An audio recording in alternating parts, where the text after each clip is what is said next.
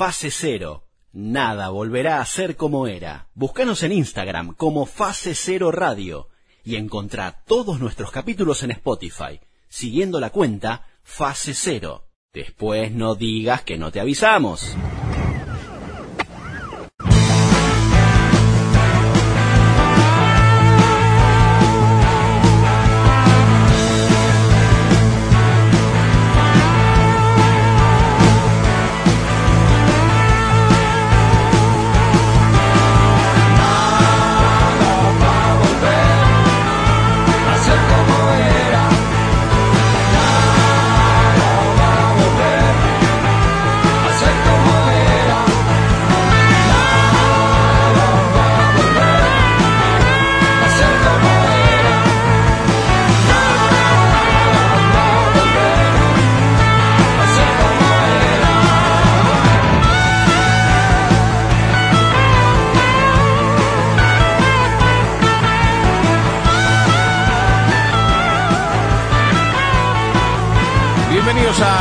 Donde nada volverá a ser como era. Mi nombre es Álvaro Garay. Estamos acompañándolo desde los estudios Boom Rec aquí en Palermo, Buenos Aires, Argentina. Solemos grabar en algún día de la semana y luego usted lo estará escuchando en las plataformas de Spotify, YouTube y vaya a saber unos cuantos lugares más.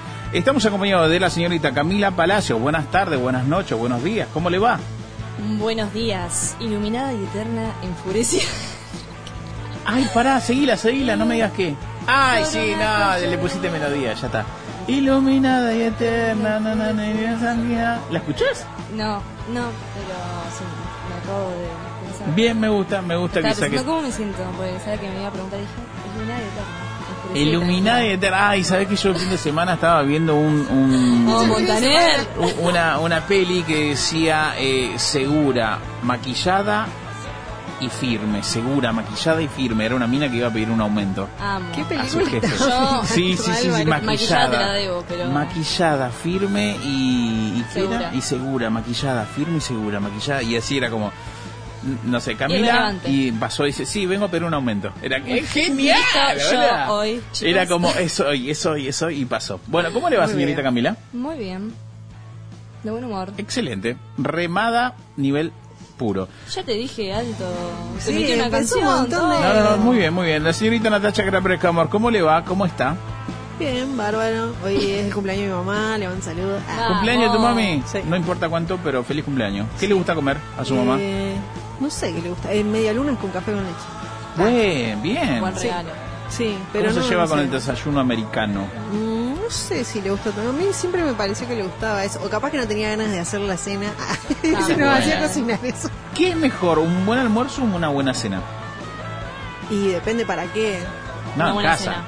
No, bueno, pero para el mediodía después te quiero ver sin Claro, no dormir una siesta. Claro. Y te mandás a dormir. No, yo necesito comer fuerte y siestita. Si bueno, no, te como la y sigo. Entonces el almuerzo no es para eso. Pero la cena también es como... ah. No sé, a mí me gusta Bueno, no importa. Pero si Me gusta cenar a mí. Te ves algo y te. Bien, perfecto. Bueno, eh, señores o- y señoritas, hoy estamos haciendo capítulo número 70, ya Señoras pueden... no. Señorites. Y señoritas, eh, pueden ir a buscar eh, el capítulo por separado en Spotify y en YouTube. También tenemos entrevistas, ya vamos a llegar a, se- a ellas, pero también tenemos sección de audios visuales, señorita Natacha Grapre Camors. Hoy de qué va a tratar su columna. Es un misterio. Ah, no, eh, hoy voy a hablar sobre una serie que está muy buena. Eh. Hace un tiempo estuvo, me parece, bueno, no sé si estuvo en las mejores series de Netflix, pero Sí. eh, porque igual no me gusta mucho hablar sobre los más los más vistos. Eh, se llama Archivo 81. Archivo, Archivo 81, Es una que serie de- arrancó siendo un podcast. Arrancó siendo un podcast eh, de Estados Unidos muy conocido y eh, después hicieron una serie que está muy muy bien armada, está muy buena. Es ponerle que es de terror, no sé si, si sería terror, pero algo así. Terror, suspenso, no sé, muy interesante, mucha intriga y sustos. Bien, perfecto. ¿Ideal para verlo acompañado o solo? Sola. No sé, con tu perro. Ah, y no, no vale tener miedo y, y ocultarse bajo la sábana como si lo hace la señorita Camila Palacios. Siempre. Que hoy tiene su sección de libros y otros cuentos, Camilita. Antes de eso, eh, no sé ustedes, yo nunca duermo con un pie fuera de la cama ni destapado. No, pero es lo mejor que hay que hacer. No, boludo, te agarra el demonio del inframundo por abajo de la No, cama, pero lleva. es cuando vos tenés medio frío, medio calor. No. Entonces como regulás. Sí, o si no te tapas la panza y pata para afuera. Mira, el demonio te agarra arriba. la mano y te dice, ¿y qué somos? Nada, déjame dormir y mañana te respondo, le digo. No, es así. Sí, sí. Horrible. No, yo tampoco Se- tampoco se duerme con de- media, eso lo sabemos, ¿no? Sí, Con media, media, no. no.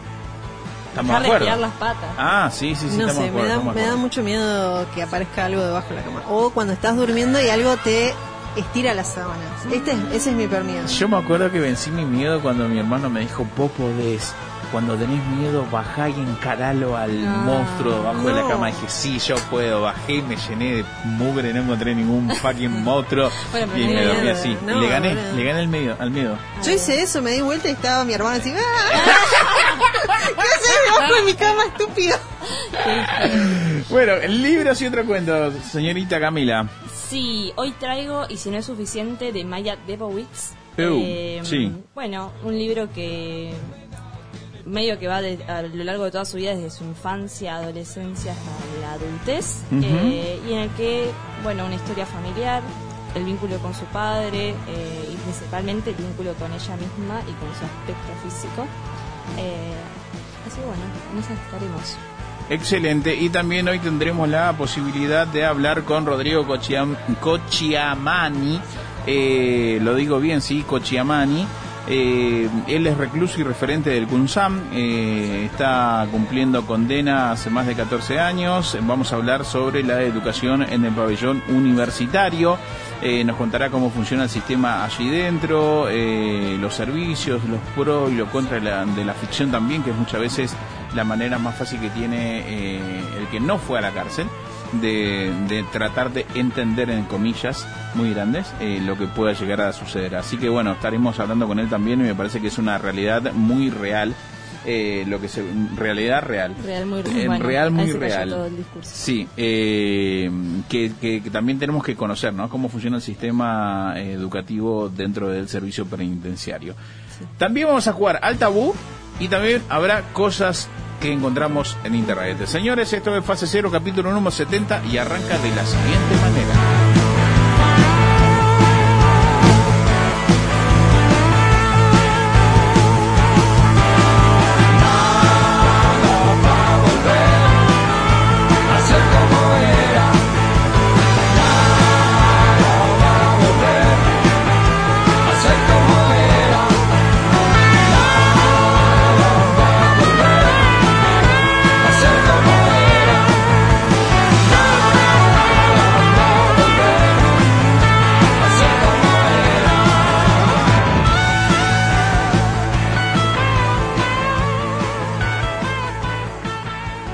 Fase cero. What's the secret to being 76 and still so hot? Sex, drugs, and rock and roll. Nada volverá a ser como era.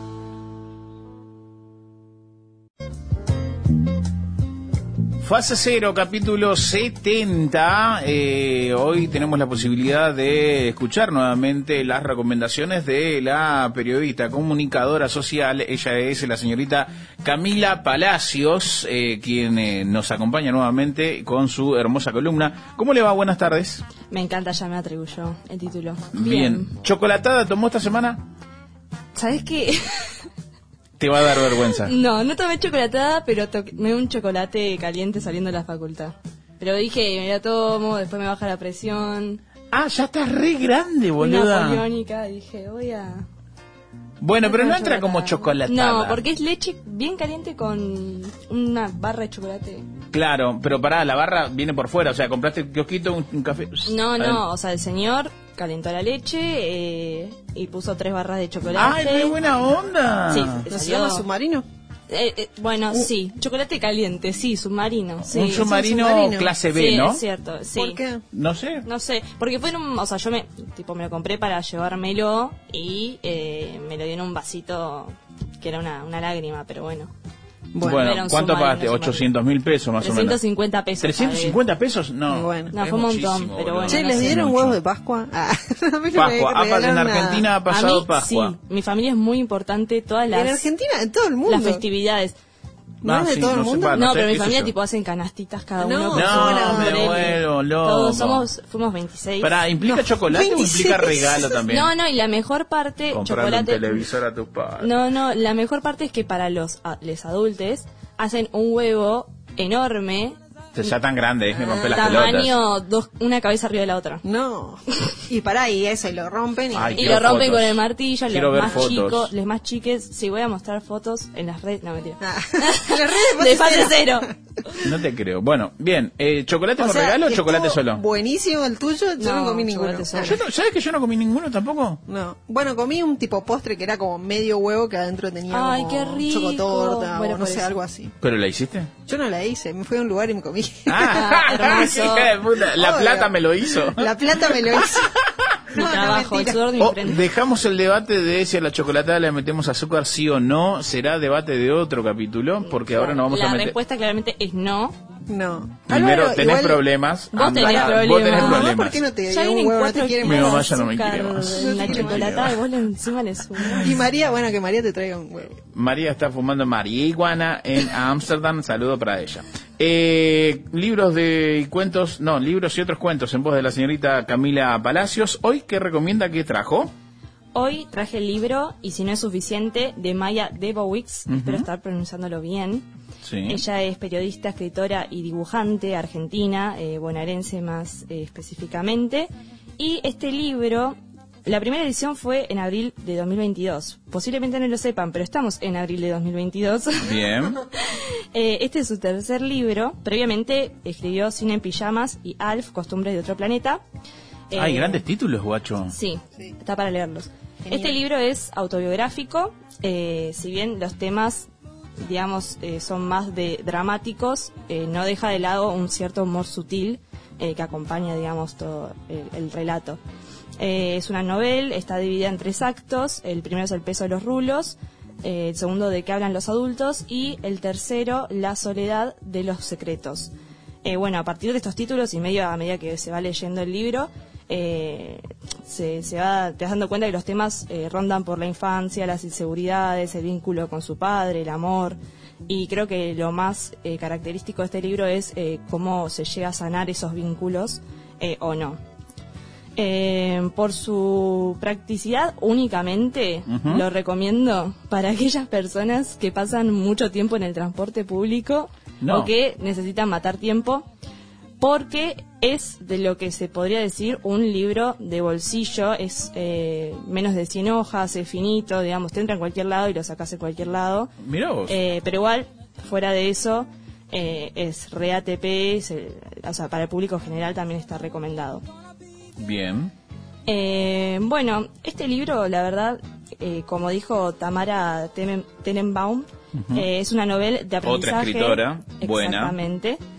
En la que no se aprende nada eh, y justamente a mí me gustó esto, que, que no busca enseñar, digamos, nada en especial, sino que da testimonio de su propia vida.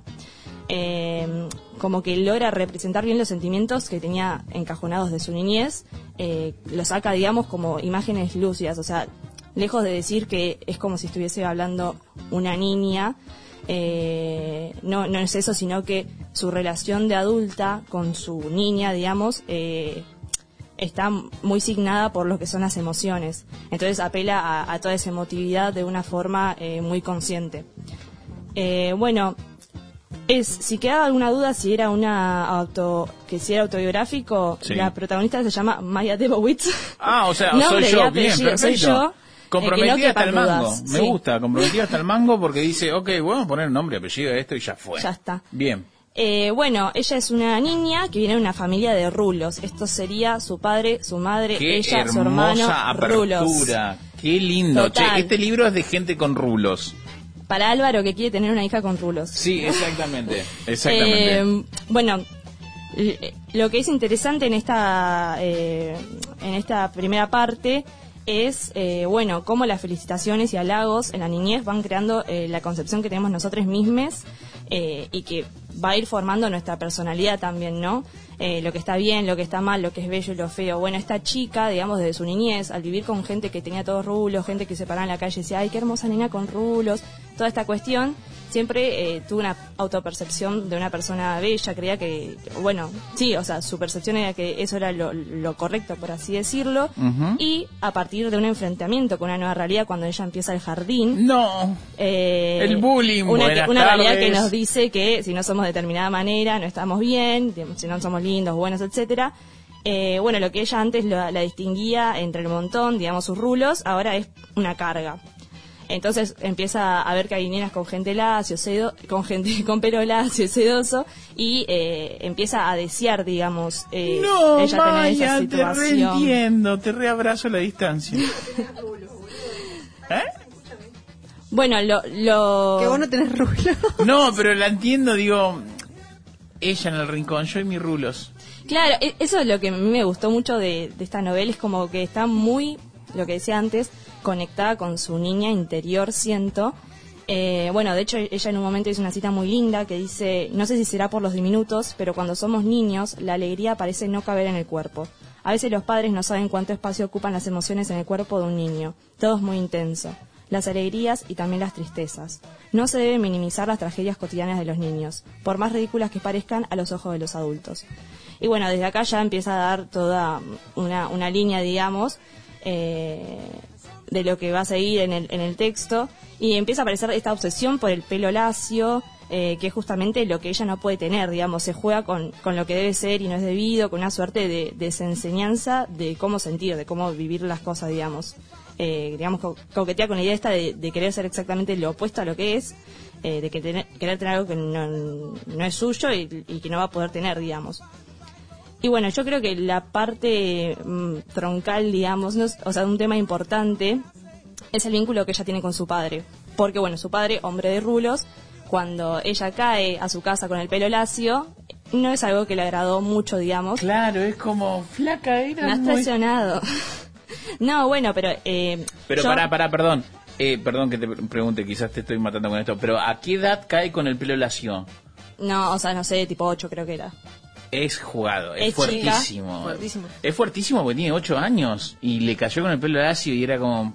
Sí, yo creo que lo que más... 18. No, lo que más choca también es cómo, que ella lo plasma bien en el libro, es cómo los padres se ven reflejados en sus hijos, en sus hijes, eh, y cuando estos eh, no, no siguen, digamos, ese camino, se genera una, una- un tipo de decepción que claramente para el niño es súper, eh, lo perciben mucho. Ujú. Eh, entonces, bueno, habla mucho so- sobre su vínculo con su padre, bueno, el, padre después se separa de la madre, habla de, de cómo se alejó de él, digamos, eh, la falta de proximidad, el no estar tan presente, el, el no acompañar los cambios y, eh, bueno, se va complejizando la relación, digamos. Ella eh, dice algo así como que no es que no se querían, sino que eran dos personas que se querían, pero que no sabían quién era la una con la otra, digamos. Claro, claro, sí, sí, Tipo, sí, sí. no es que yo no quería a mi papá, sino que es mi, es mi papá y no sé nada de él y él no sabe nada de mí. Bueno, ella, eh, cuando, a medida que va creciendo, eh, bueno, al principio tiene toda una problemática con sus rulos, que nadie le quiere hacer la planchita porque es súper complicado, hasta que encuentra un peluquero que se vuelve su confidente también. Eh, y bueno, empiezan ese tipo de, de, de charlas, empieza a desarrollar un poco eso. ¿Cuántos Eh, peluqueros deberían también cobrar un extra de decir, che, loco, Lo cobran. lo de Lo terapia. Ah, lo no, de terapia perdón. también te lo cobro? Sí, yo pensé que decías un extra, tipo, si tenés más pelo te cobra más. Sí, eso sí. Ah, te ¿eso se cobran. Sí. Sí, Qué obvio. garcas que son. ¿Para Sí, qué le doy ideas si me van a más cagar? la producto, más Sí. corte, Tenías todo, que teñirle sí. el pelo a alguien de pelo corto y de pelo largo es re diferente. No me yo, jodas. yo tengo un, un dilema que siempre discuto con mi mamá. Yo también tengo Cuéntelo, rulos, cuéntelo. pero no rulos, rulos, sino bueno, ondas, ponele. Y ella dice que los rulos te hacen vieja. Ay, Para mí no, es mentira, o sea, es como... Señora, vaya. Porque Amo los todo- rulos. Todo, ¿Qué lo que, todo Me lo que, me decía, me trataba de decir para que me haga la planchita y yo era como, no, no, no me parece que haga. No, hay que, que, o sea, bueno, nada, me estoy yendo del tema. Sí, vuelva al libro, esto. vuelva al libro. bueno, nada, habla también de la relación con las parejas del padre. eh, y bueno, ella eh, retoma este vínculo con esta persona que pasó a ser un extraño a partir de que él le ofrece un trabajo, él tenía departamentos y le ofrece administrar ese trabajo. Eh, entonces, bueno, ahí se va desarrollando toda la trama, también entra el tema del amor, de, del inconformismo, todas estas cuestiones. Eh, también en un, en un momento se muestra un lado más humano de, de este padre que está más concentrado en quizás lo monetario o lo que debe ser de determinada forma, la puntualidad, etcétera. Y bueno, yo creo que volviendo al título, eh, y si no es, no es suficiente, eh, bueno, el, el título ya denota una, una pregunta, por así decirlo, existencial, una cuestión eh, que atormenta de por sí al ser humano, el inconformismo, el no saber si, si es suficiente y también te lleva a, a pensar est- este inconformismo mezclado con la ansiedad, con inseguridades y a preguntar, a preguntarse y a preguntarte a vos mismo, eh, suficiente para quién, o sea, en este, en este caso para el padre, para su pareja, para ella misma. Entonces, bueno, creo que te lleva a la reflexión inevitablemente. Eh, y bueno, lo recomiendo enérgicamente. es un libro breve, con una lectura amable. eh, Y llevadera, muy me parece. ¿no? Es como y re que- llevadero, sí, si te, si te copa. O sea, si tenés pelos, Y cortito. te vas a identificar. Si sos pelado, eh, Eh, lo podés leer pasar. también. Bueno, sí, podés. Si sos pelado, me parece que también. Yo creo que sí. Sí, porque también habrá sufrido el bullying como sufrió ella.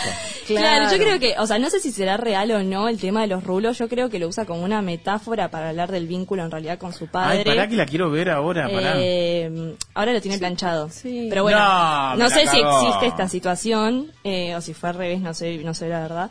Pero bueno, yo creo que es una metáfora súper lograda para hablar del vínculo con su padre y de, de esta, eh, este, no agradar a tu progenitor por ir en contra de, de sus ideales o de sus valores. Bien, perfecto.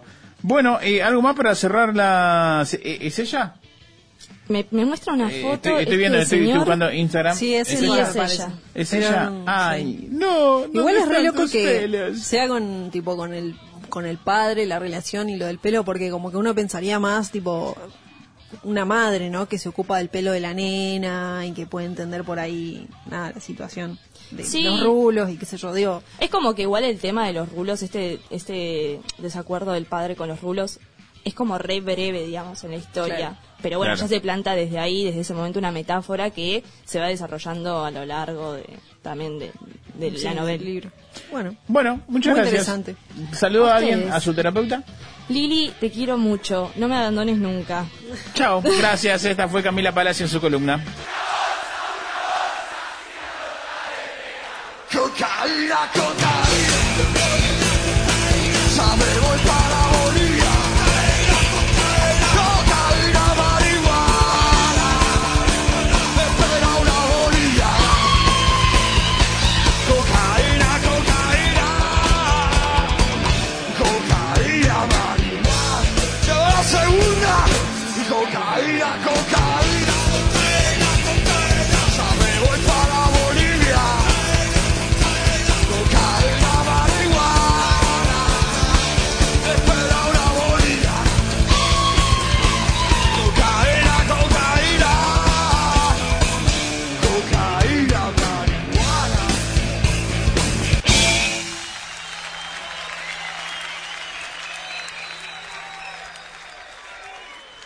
Que si salís a la calle, ponete el barbijo. Que mantené la distancia. Que el barbijo por encima de la nariz. Que sí a las reuniones.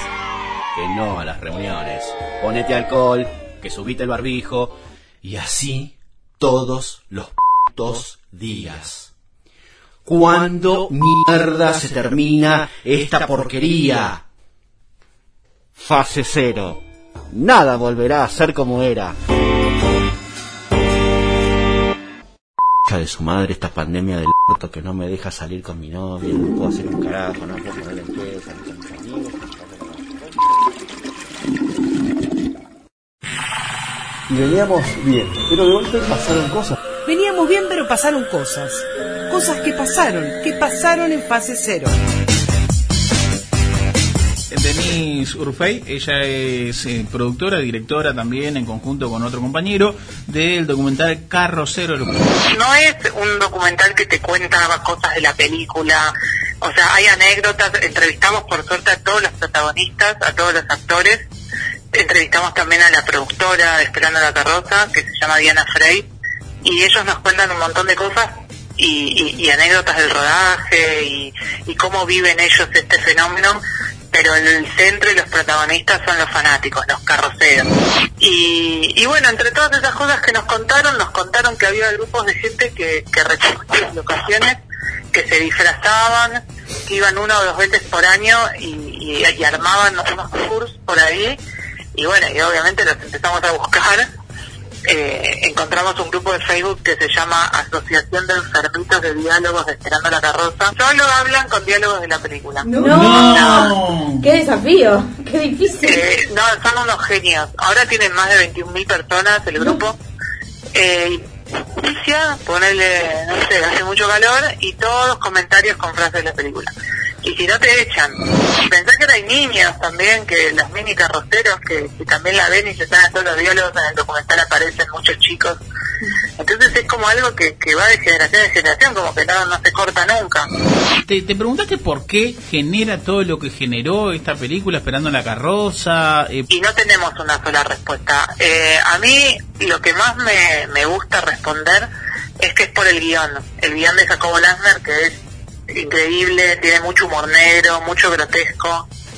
Es totalmente eh, cotidiano, es muy reconocible lo que pasa, todos nos sentimos identificados con esa familia, con esa abuela que nadie se quiere hacer cargo. O sea, es un dramón y a la vez es muy divertida la película, es muy graciosa.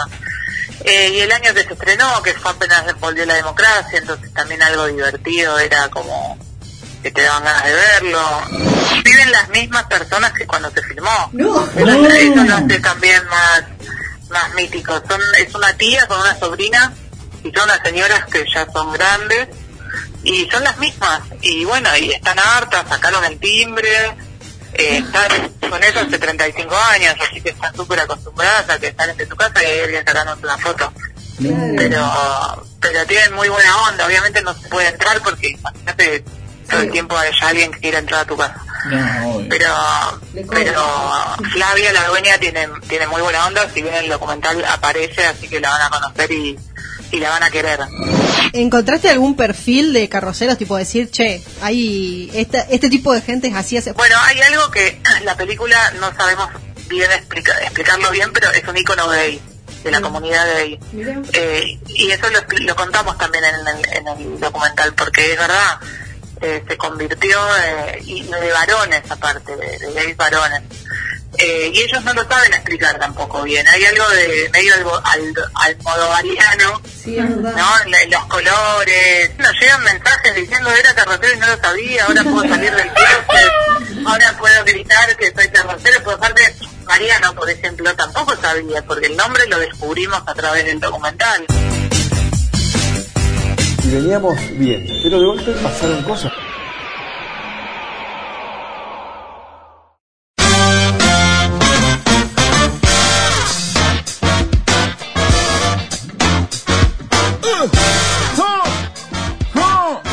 Esto es Fase Cero, capítulo número 70.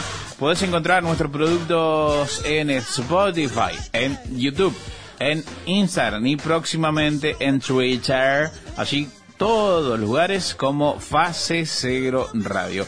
Fase Cero es un programa de radio podcast que lo hacemos con las chicas Natacha Craprecamos. Sí.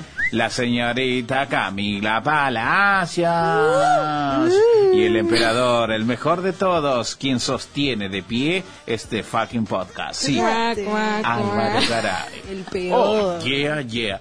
Eh, maneras de tocar bocina cuando llegas a buscar a alguien. Camila Palacios responde los sonidos de bocina. Llega Camila a mi casa. Pipi. Bien. Bien. Yo no sé tocar. Dos bocina, seguidos. Pipí, Eh, eh, encima clásico, como ¿no? es medio Pero, es o sea, ¿lo duro, hiciste alguna entonces, vez? pipi. Eh, Pero no. aplica. ¿Sabes manejar? Sí, yo no sé, sí, yo no yo sé, pero quise quise no hacerlo algunas otras veces y salió malísimo. Tipo. hace... No, si no... Ah, la gente de adelante sale- como, ¿qué te pasa, Sale loca? señora gruñona. Sí, es como, ay, no, no quería, prefiero tipo acercarme y bajar la ventanilla. Ah, no, eso es No, raro. por lo general toco uno en realidad.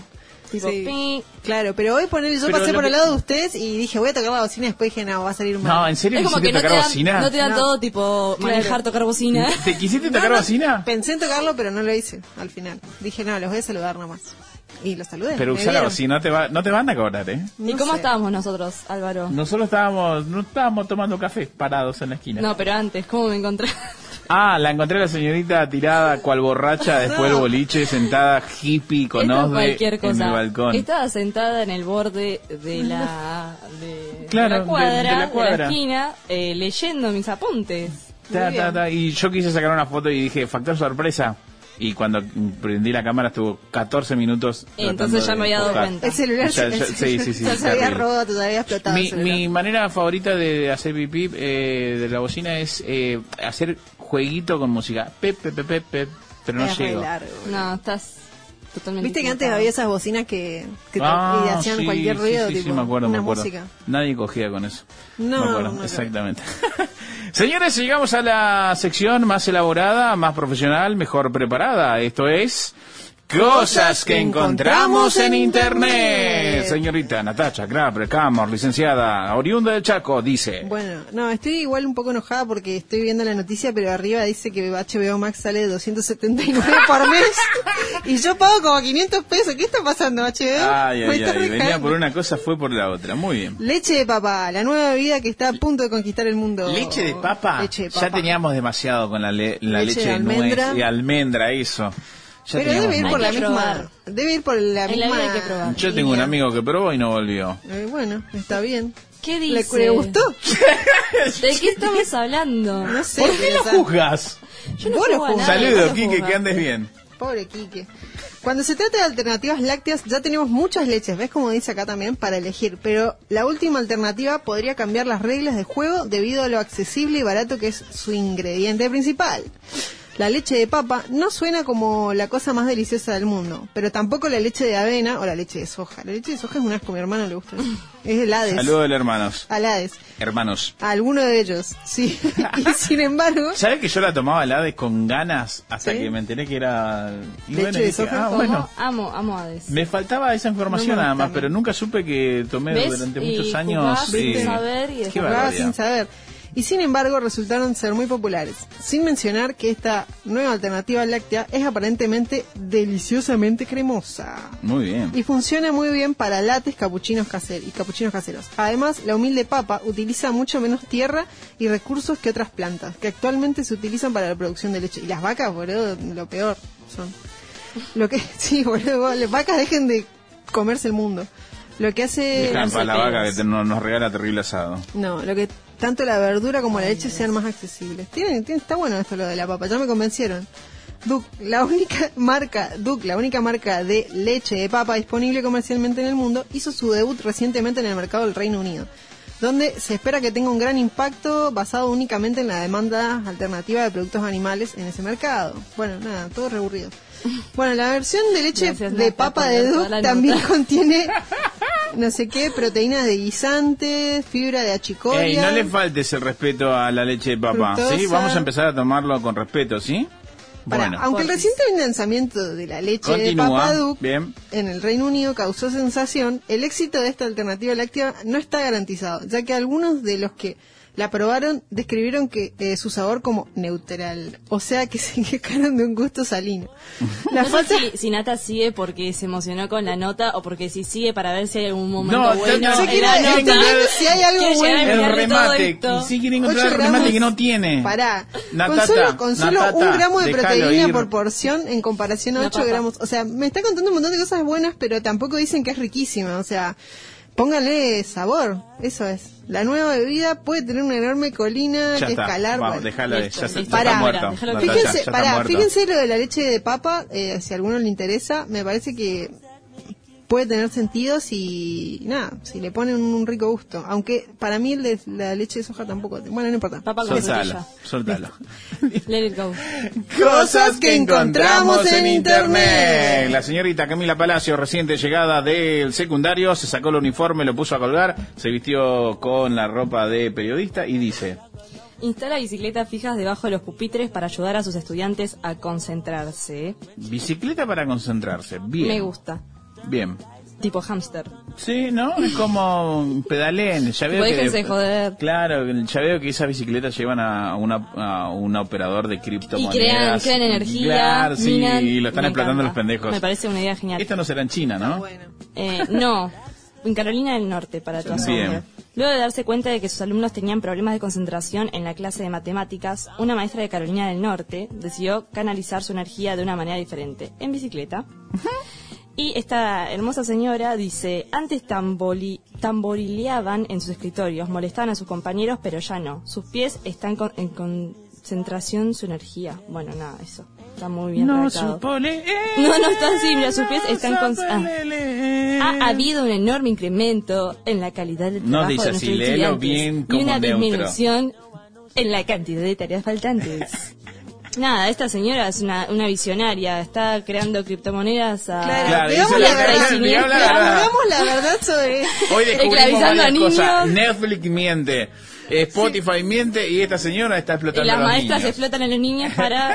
eh, O Te sea, sí, dije, que- yendo- están haciendo Si no hacen lo de las criptomonedas, tendrían que por lo menos hacerlo para que dé energía al colegio. como mínimo, me parece- salvar sí, una aldea. mínimo. Señores, esto es Cosas que encontramos en internet. La última dice, salvó a toda la clase de un examen encestando un tiro imposible. impossible. Sí, se trata de un estudiante de la Universidad Estatal de Ohio. Se convirtió en héroe tras eh, desafiar al docente y decirle, che, profe, si le encesto de acá, estaba como a 200 metros. Eh, enceste, es la clásica, esto siempre pasa. Si encesto de acá, es profe, si Esto es una encesto gran de acá, mentira. Nunca usted se ha me- escuchado en la historia... ¿Cómo que no? estudiantil. ¿Dó- ¿A dónde fueron en secundario ustedes? Yo tenía esa siempre. Profe, si en esto de acá, nos vamos, hacemos esto, hacemos lo otro. me- eh, y siempre había como un chantaje. Entonces, dice Había, que sí. el señor, el doctor Christopher Collan, profesor de la química, eh, dijo, sí, acepto, dale, hagámoslo. Si lo encestás, eh, Si nos sos tan guapo, si sos tan guapo, eh, encestás y nos vamos todos, dice. Eh, entonces el muchacho dijo, ok, acepto. La probabilidad de que Ford, el nombre del muchacho, encestara era similar a la de hallar dos elementos a un átomo con el mismo número Ah, bueno. eh, cuántico. Entonces ya era recontra, re complicada. ¿Y qué hizo? ¿Y qué hizo? ¿sabes la este? energía que le puso ese brazo Sí, a que llegue la ¿sabes pelota cómo- de ¿sabes destino? qué hizo este muchacho? Dijo, apuntamos, lanzamos, encestó y dijo, muy bien, el doctor se levanta la clase. Salvaron el fucking examen, señores. Bárbaro. Pónganse a estudiar, guachos. La, la pospusieron, nada más. Conclusión, no estudien, no trabajen para las maestras claro, claro. y no contraten HBO Max. Exactamente. Claro, no Señores, Tomen leche de, vaca- de- de papa. esto fue Cosas que encontramos en Internet.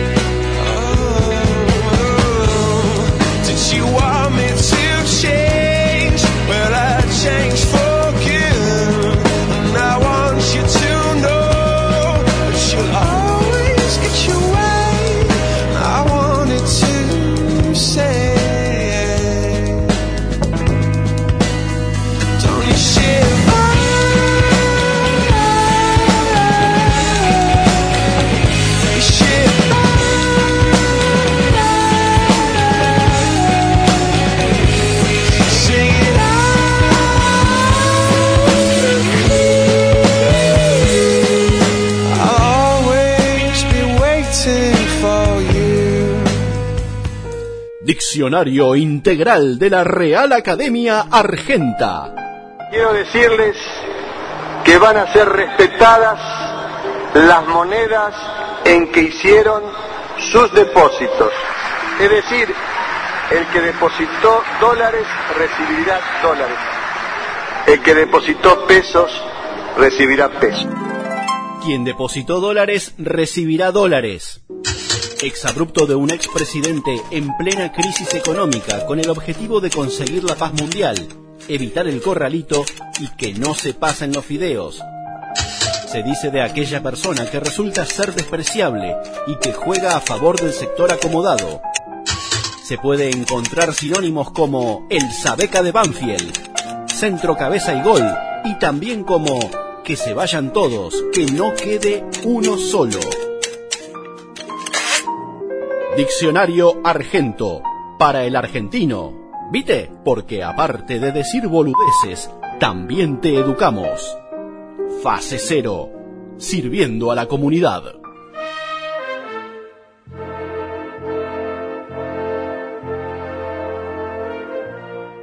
La siguiente entrevista que van a escuchar es la de una persona que está condenado a prisión perpetua.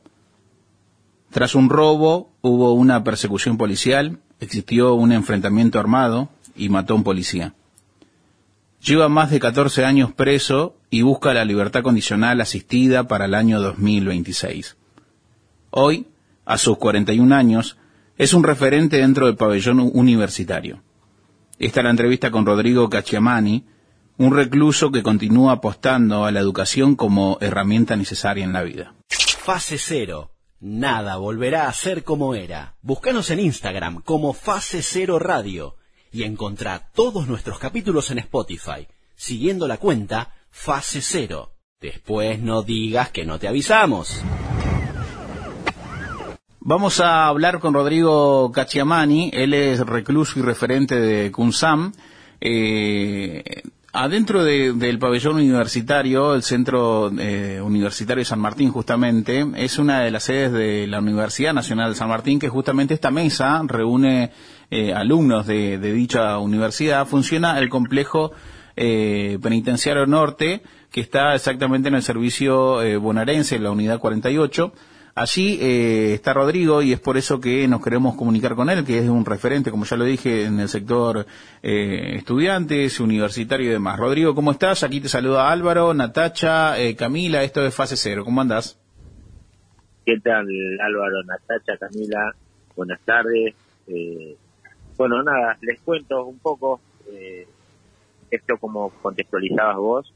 Eh, nosotros tenemos una extensión de la Universidad de San Martín, de la USAM, eh, acá dentro de la unidad 48, en la cual eh, nada, se estudia la carrera de sociología, eh, trabajo social, hay una diplomatura en arte y gestión cultural y hay muchos talleres, talleres de audiovisual, de fotografía, de radio, de música, de cocina, eh, nada, eh, lo que hacemos nosotros, eh, por ahí, los, los más antiguos o los que venimos ya militando la, educación en contexto de encierro, la educación superior, por ahí sí creamos un colectivo de estudiantes donde eh, tenemos todo el tiempo por, por la educación, porque entendemos que la educación viene a solucionar eh, el 90% de los problemas de la sociedad y como parte de la sociedad, por más que estemos detenidos, eh, entendemos que en la cárcel eh, va a solucionar la reincidencia que tanto ocupa, o mejor dicho, preocupa y no, y no ocupa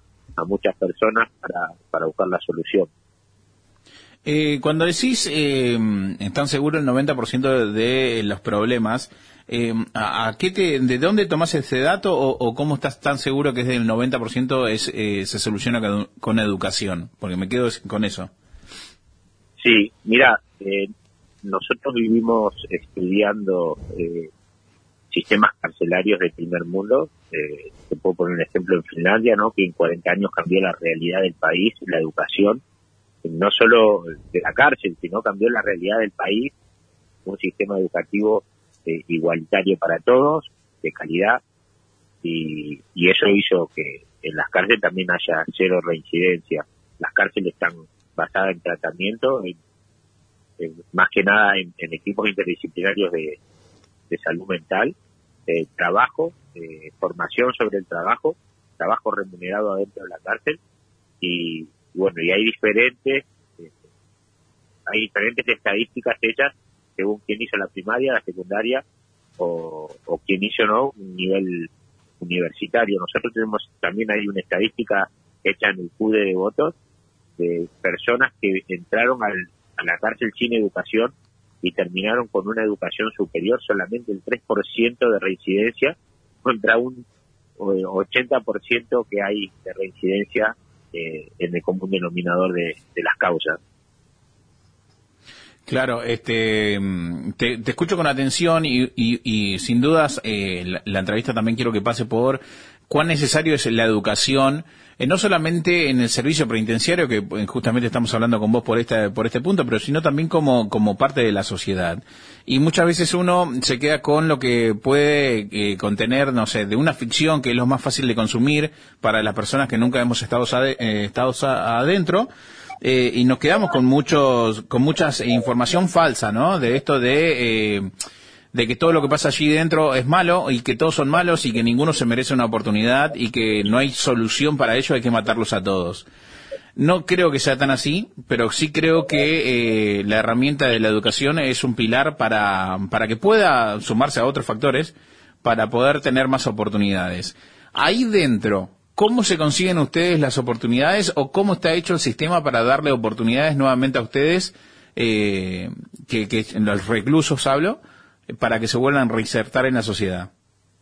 Mira, eh, las posibilidades son muy, muy pequeñas. eh, desde el momento, por ahí para contextualizarte, te explico que hay 25.000 plazas para detenidos, ¿no? Hay 25.000 espacios para alojar detenidos y hay 60.000 detenidos.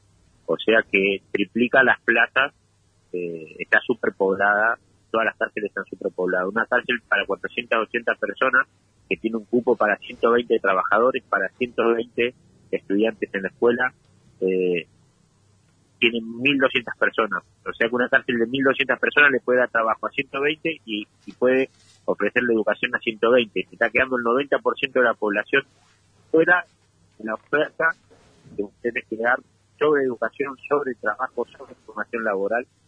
Y, y, es, y, y ese no solo que retrata a las personas y la deja más tiempo encerrada, sino que a veces por ahí estamos acostumbrados a pensar de forma vengativa y vos decís, bueno, cumpla toda la condena. El problema no es que cumpla o no la condena, el problema es que tarde o temprano la persona que va detenida sale, porque eh, hay un tiempo de condena. Entonces, es preferible que haga un tiempo más corto, pero una condena mucho más productiva para que no vuelva nunca más, y no un tiempo más largo y que sea solamente castigo y que la persona salga totalmente perdida, vuelva a hacer un daño a la sociedad y vuelva a perderse de vuelta la vida de otra persona que termina detenida toda la vida porque sale y entra, sale y entra, sale y entra. Y, y como te digo, no enfoquemos en la persona que sale y entra porque comete un delito y porque por ahí no todas las personas están preparadas para mirar que hay un problema mucho más grave atrás y que esta persona ni siquiera eh, podemos decir que es consciente de que elige lo que elige, porque para elegir hay que estar formado, porque yo siempre pongo en ejemplo acá en los barrios donde estamos criados, en, en los territorios donde donde las personas vienen a parar a la cárcel, eh, una nena de 13 años elige con el novio de 14 años ser papá en la villa. Y cuando crecen se dan cuenta que eligieron y sabían lo que eligieron. Entonces de ahí digo, para elegir hay que tener una formación, hay que saber lo que uno está eligiendo.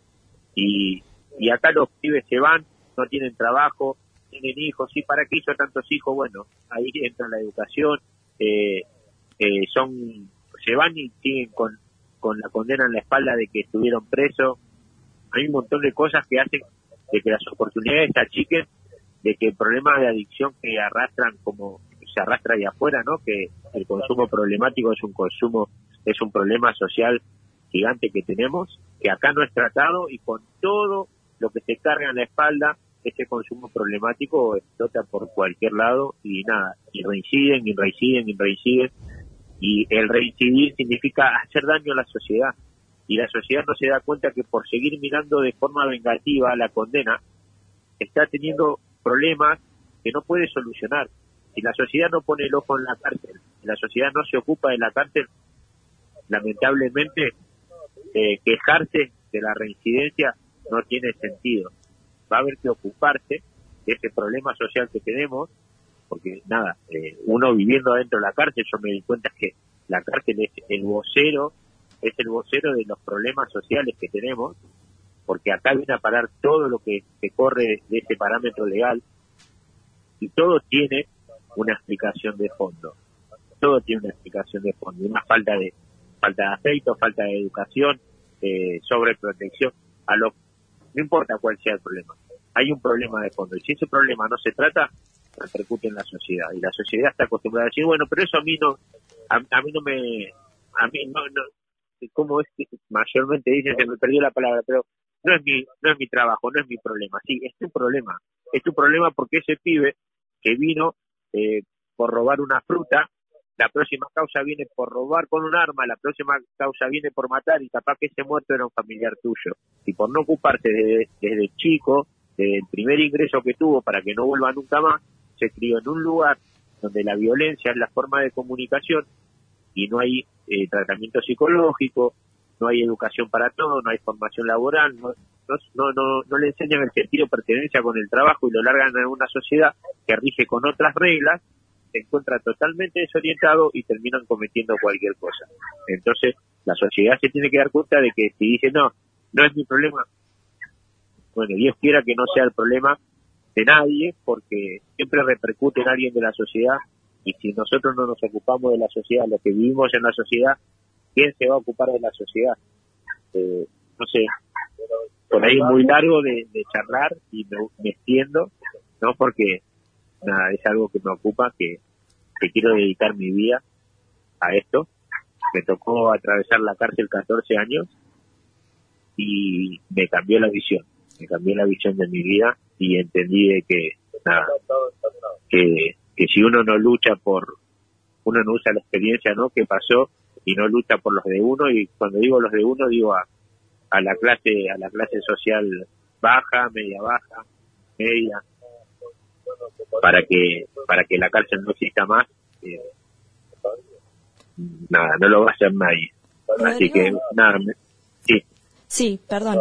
Eh, ¿Qué tal? Acá Camila. Eh, vos estabas hablando de que si no sabes no podés elegir. Eh, te quería consultar si recordás el momento en el que tuviste digamos, a una plena conciencia de que lo que estás haciendo con tu vida era inviable, es decir, eh, que, reconociste que eh, podías tener un futuro desligado de eh, lo que lo que venías haciendo, digamos. Sí, Camila, a ver, yo creo que me voy a me voy a me voy a, remitir a, a, cuando empecé a, estar formado empecé a tener formación educativa, después de hacer un tratamiento psicológico, después de haber eh, adquirido herramientas en, en, diplomaturas que hice que tratan un poco ¿no? el funcionamiento de la psiquis humana y empecé a darme cuenta de que, claro, yo tenía sentido de pertenencia por un barrio donde la, la violencia era la forma de comunicación, donde eh, el delito jerarquizaba a la persona. Eh, suena muy chocante, pero para el que entiende un poco de lo que estamos hablando, eh, es, es, literal. El delito y la violencia te jerarquizan el barrio. Entonces es una competencia eh, constante que te lleva a un lugar donde nunca ni te imaginaste llegar. Claro. Y, y, a, y, a, mí la educación me puso los pies sobre la tierra y, y me dejó ser quien soy sin ser violento. Me dejó ser quien soy eh, pudiendo hablar. Yo no tenía palabra. Y si no está la palabra, el cuerpo se expresa, el cuerpo habla. Eh, no, no, no vas a dejar de expresarte porque no tenés palabra. El tema es cuando se terminan las palabras o cuando no hay palabra y, y los cuerpos se expresan y, y, y, y vivís en un lugar con muchas problemáticas y la violencia encima es la forma de comunicación. Entonces, desde ahí es que yo pude despegar y decir, no, pará, eh, nada, puedo ser la voz de mis compañeros, puedo, nada, ¿qué queremos esto? Bueno, este es el camino. Esto se propone, esto se milita, esto se empuja de esta forma. Eh, tenemos que hablar, tenemos que hacer entender a la gente cuál es el camino tenemos que hacer entender a la sociedad de que si quieren una sociedad mejor, la cárcel va a tener que ser mejor, porque lo de acá va para la sociedad. Mm. Entonces, eh, desde ahí empecé a mirar los barrios. Esta cárcel está enfrente de un barrio. Acá los chicos de enfrente se crían viendo cómo el novio de la hermana está en la cárcel, cómo el primo mayor está en la cárcel, cómo el tío fue a la cárcel. El paisaje que tienen enfrente de su casa es la cárcel. Y ellos la quieren ir a conocer. Porque los chicos no saben, no entienden. Y la quieren ir a conocer. Y quieren estar un día en la cárcel. Y el día que están en la cárcel, sí se dan cuenta de que lo desearon alguna vez, de que el sentido de pertenencia que tenían. Y si no logran estudiar y no logran disolver un montón de, de pensamientos, eh, no se dan cuenta nunca en la vida que era, que era lo que ellos eh, anhelaban en algún momento, que era lo que mamaron de chiquito. Eh, Rodrigo, te consulto, eh, ¿vos en qué te formaste? ¿En qué estudiaste dentro de la cárcel? Eh, bueno, a ver, te cuento. Eh, hice diplomatura sobre... Eh, tengo hecho... Soy operador socioterapéutico en drogadicción. Eh, soy, soy acompañante terapéutico. Soy mediador en conflictos comunitarios psicosociales. ¿Y vos, Eh, vos cuando, estudié- cuando entraste eh, tenías eh, el secundario terminado o...? No, me faltaba, me faltaba terminar el secundario. Ok, ok.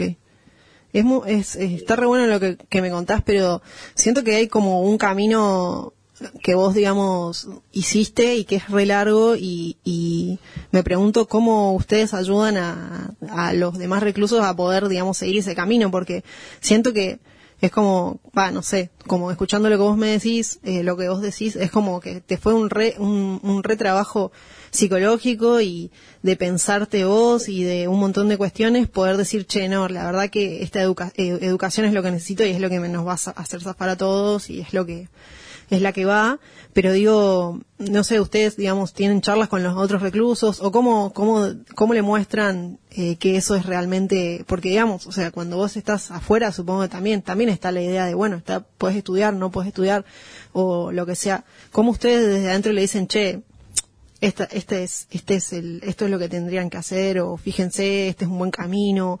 No sé, siento que es re difícil que mm, hoy cualquier chico los quiera escuchar, pero más estando en ese lugar que supongo que es un lugar también re hostil y que hay un montón de contras que los puedan escuchar y que puedan tomar el camino del estudio. ¿Cómo, cómo hacen ustedes o cómo se enfrentan con eso? Sí, mira, yo eh, en, en, en mi caso en particular eh, nunca vivía dentro de la villa, siempre viví en barrios que estaban a, tres, cuatro cuadras de la villa, rodeados de villas, pero nunca dentro de la villa.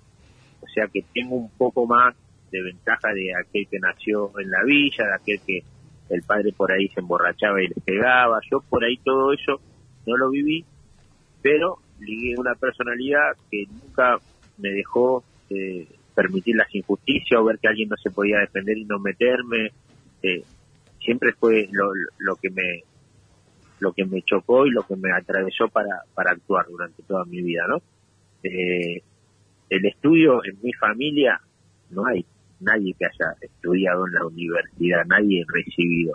Para mí la universidad era un monstruo gigante que ni sabía ni sabía qué era, no sé cómo decirle a alguien, eh, hablarle de, para ser piloto de avión, se piensan de que hay que estudiar 20 años, no, se tienen ni idea, no saben que es un curso, que son horas de vuelo práctica, el desconocimiento de lo que es la universidad te hace verlo algo lejísimo.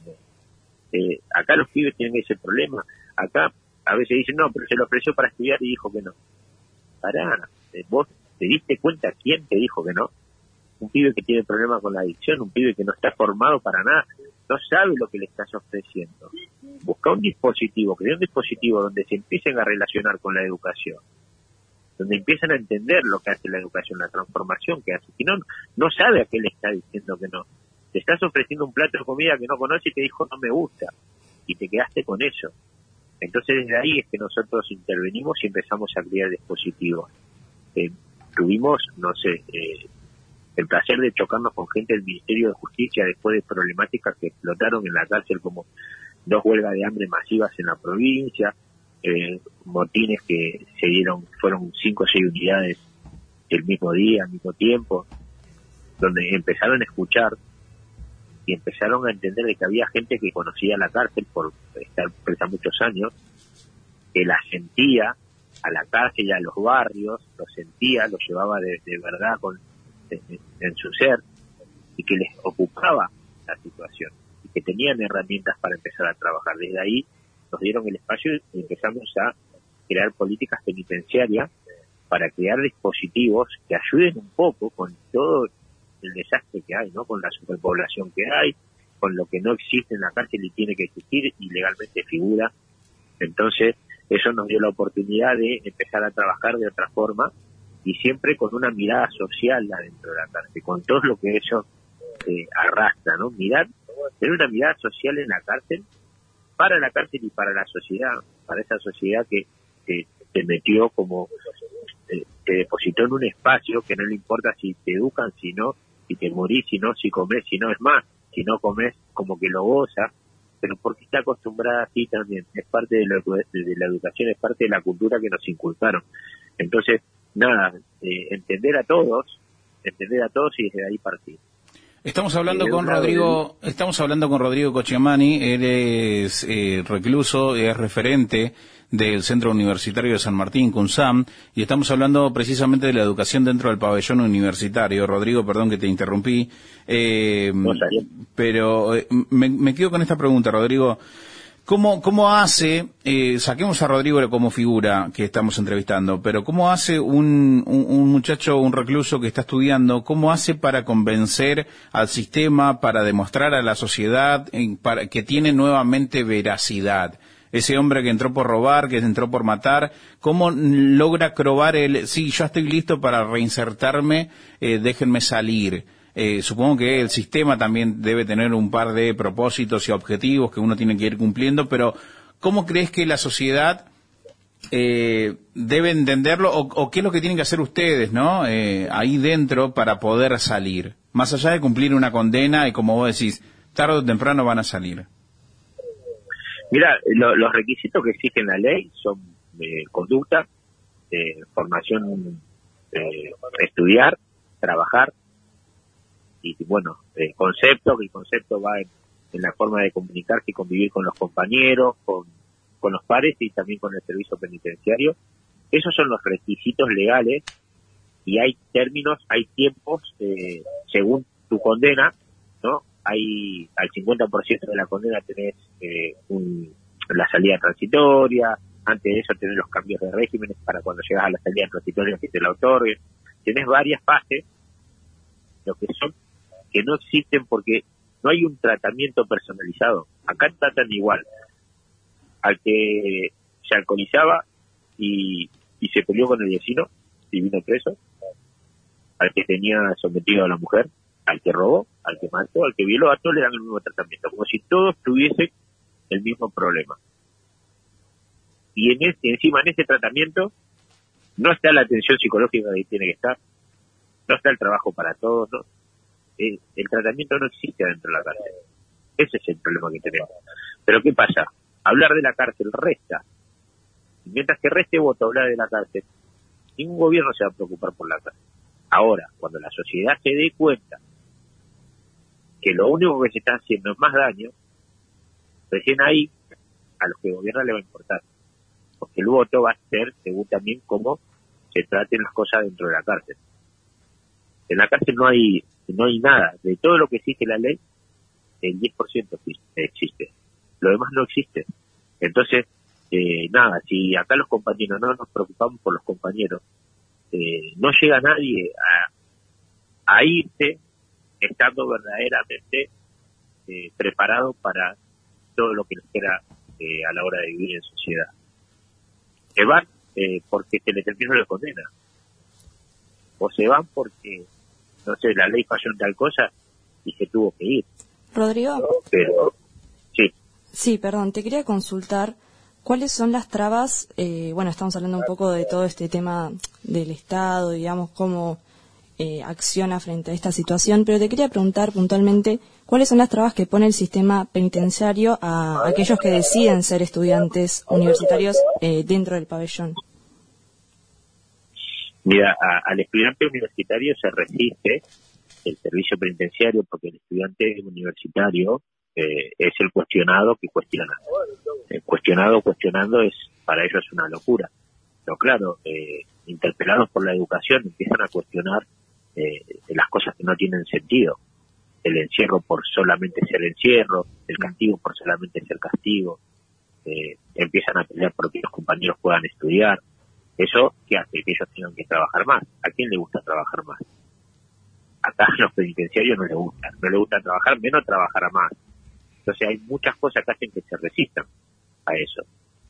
Se resisten al que estudia, se resisten al que se forma, porque el que se forma eh, aprende a escribir, aprende a expresarse, y todo eso es pues un problema para ellos. Entonces no quieren educación en la cárcel. Pero ¿cuál es el problema que tenemos? El penitenciario no está preparado tampoco. Y, y esto, eh, nosotros eh, hace un año atrás salió, comentamos una ley, que fue el primer libro que, que se hizo por presos comentando una ley en todo el mundo. Ahora se viene la segunda y se viene otro más, un tercer libro, que lo estamos escribiendo desde, ya del año pasado y este año empezamos a escribir el tercero, donde son libros que vienen a cuestionar cómo la ley figura de una forma, pero no hay forma de hacerla funcionar y con la real- realidad que se vive, con la realidad que funciona, no se llega a nada. Entonces, desde ahí también crear dispositivos, desde ahí nosotros empezamos a tener reuniones con magistrados de acá y magistrados de otros países que empezaron a pedir, sí, ¿cómo hacen ahí? ¿Cómo hacen en esa unidad? ¿Cómo hicieron para bajar la violencia? Estuvimos dando charlas a, gobiernos, a fuerzas armadas que manejan eh, los servicios. Hay países que no tienen servicio penitenciario como Ecuador, que lo maneja la lo maneja la gendarmería. Eh, nada, empezamos a dar charlas para ellos y bueno, de acá empezaron a escuchar y decir que nos estamos perdiendo nosotros todos y nos empezaron a pedir charlas los jueces de acá. Claro. Pero bueno, todo, todo esto es un colectivo de estudiantes. Yo soy uno de los representantes de la universidad. Yo ahora hace un mes que ni, que ni estoy adentro, estoy del lado de afuera en el régimen abierto y los compañeros ahí luchan todos los días con esto. Yo hace, hace una semana atrás eh, me llevaron castigado a buzones porque quise ir a ir a estudiar un, un viernes que era feriado y ellos no querían trabajar porque era feriado pero vinieron igual a trabajar pero no querían trabajar y tenemos un convenio marco, un estatuto que dice que de lunes a sábado de tal hora a tal hora se puede utilizar el espacio porque el estudiante está bien, yo no tenía materia ese día pero yo tenía que estudiar todo el fin de semana para llegar a, a las materias que tenía lunes, martes y miércoles terminé en buzones por querer estudiar. ¿Y saben cuántos pibes van a buzones por querer estudiar? Y, y- y ir a buzones significa un castigo. Te inventan algo, porque te inventan. Me inventaron una falta de respeto que gracias a Dios yo grabé toda la charla y hoy está en la justicia.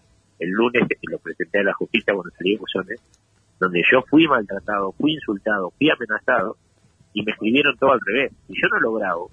Es imposible defenderse de un, de un funcionario público que está diciendo eso. Claro. Pero nadie, anal- nadie analiza la educación que tuvo ese funcionario público para que le den ese poder que tiene y, y terminan haciendo esto. Rodrigo, te consulto una cosa. ¿Y cuál es la- cuáles son las carreras que más eligen los reclusos? No sé si tienen ustedes eh, alguna estadística o algo, o cómo vos lo ves. ¿Qué es lo que más eligen estudiar? ¿Qué cursos? ¿Qué carreras? Mira, eh, no sé, de estadística debe haber, no la conozco. Mayormente eligen estudiar abogacía. Eh, la carrera de Derecho tiene sentido porque, nada, es su forma de defenderse, de empezar a interpretar la ley. Pero yo estoy convencido de que lo que te ayuda a cambiar la realidad es la sociología o el trabajo social. Porque sentarte a discutir con un juez de, o con el abogado de leyes, eh, nada, te miran como tienen razón, son ellos, ¿no? Son los jueces los que hacen, hacen a la justicia hoy y como que no tiene mucho sentido y la sociología, el trabajo social te deja encarar las cosas de otra forma y nosotros hicimos más, llegamos a, a hacer cambios dentro de, de las leyes de ejecución o dentro de los informes que se hacen adentro de los penales eh, con herramientas que te da tener otra mirada como la que te da la sociología, ¿no? Las ciencias sociales. Claro. Eh, de, de otra forma, en todas las unidades se estudia derecho. Acá solamente estudia, eh, se estudia esto. Sociología, trabajo social, eh, de la diplomatura en arte y gestión cultural que se hace, que también la tengo hecha. Eh, yo te, nombré tres cosas, pero en realidad creo que tengo alrededor de 30 diplomaturas hechas. Eh, me estudié con todo lo que me crucé en el camino, no podía estudiar la carrera universitaria porque me pateaban y nunca me dejaban aterrizar en una unidad donde haya universidad. Pasó hace dos años que llegué acá, justo me agarró la pandemia y bueno, el año pasado recién pude eh, rendir las tres materias de ingreso, rendí tres materias libres y empecé este año con las materias que ya había metido libre. Pero nada, no pude estudiar en todo este tiempo la carrera. Yo tendría que, a ver, bueno, nada, igual, me choqué con todo lo que me choqué, lo estudié, así que y si hubiese hecho la carrera no hubiese hecho lo otro. Pero a, a lo que voy es que no existe, no existe, se resiste, el sistema se resiste a, a que la gente se forme acá adentro. Rodrigo, eh, estamos llegando a la última parte de la entrevista. Te queremos agradecer tu tiempo, por, por supuesto también eh, contextualizar eh, por qué estás encerrado, cómo llegaste ahí, hace cuánto estás, en cómo está tu situación judicial también, eh, como para también cerrar la nota e ir liberándote. ¿Sabes que te pido que me repitas? Justo pasó un coche por atrás y no te llegué a escuchar. Eh, eh, también que contextualicemos, ¿no? Este, estamos hablando también del foco principal, la educación dentro de los servicios penitenciarios, pero también resaltar y poner en marco eh, cómo llegaste ahí, hace cuánto estás, eh, tu situación judicial y demás. Bueno, eh, yo estoy yo estoy condenado, fui condenado a prisión perpetua. La prisión perpetua en Argentina tiene la libertad condicional, que es donde agota la pena en la libertad condicional a los 20 años, llegas a los 18 eh, teniendo eh, algunos descuentos por haberte formado y si demostrás estar apto para la sociedad, empezás a tener salidas antes. Yo llevo 14 años de eh, estoy hace dos años en la unidad 48 de San Martín, donde está la universidad, la CUSAM, que es la extensión de los AM. Hace un mes que estoy en el régimen abierto, que es el último paso antes de tener salida. Eh, bueno, estuve por, por varias unidades. Mi situación judicial es estar a la espera ahora empezar a tener salidas laborales, eh, donde tengo ofrecimientos eh, para trabajar para la universidad, para trabajar para el Ministerio de Justicia. Eh, mi situación económica por ahí es diferente también a la de eh, la mayoría común denominador de los internos. Eh, yo tengo tengo comercio afuera, tengo la, la mamá de mis hijos y mis hijos en otro país también en Canadá, donde también tenemos comercio. Eh, pero bueno, todo esto se fue dando en el camino, que es, mucho más largo de explicar. Eh, esa, esa es mi situación, más o menos la situación judicial. Cómo llegué acá, llegué por querer estudiar en la universidad, nada más. No por otra cosa vine a esta unidad. Soy de acá, de, este barrio, de casualidad. Pero mi familia igual la tengo un poco alejado. Tengo mi viejo en Córdoba, mi vieja en Carlos en, en San Pedro, mis hermanos acá en un local que tenemos. Eh, pero tampoco viven por la zona. Eh, no sé, no sé qué más contarles de, mi situación actual, pero nada, básicamente es eso, estoy esperando eh, poder empezar a tener algún tipo de salida después de 14 años. Sigo reclamando la atención psicológica, porque imagínense después de 14 años, eh, nada, hay un montón de, de efectos que, que hace este sistema de vivir totalmente diferente a, a como vive la sociedad, que, debo tener miles de años que por ahí no los llevo, no los llevo a percibir y necesito tratarlos y no existe la atención y nada, por ahí tengo otras herramientas que me ayudan mucho más que a otras personas.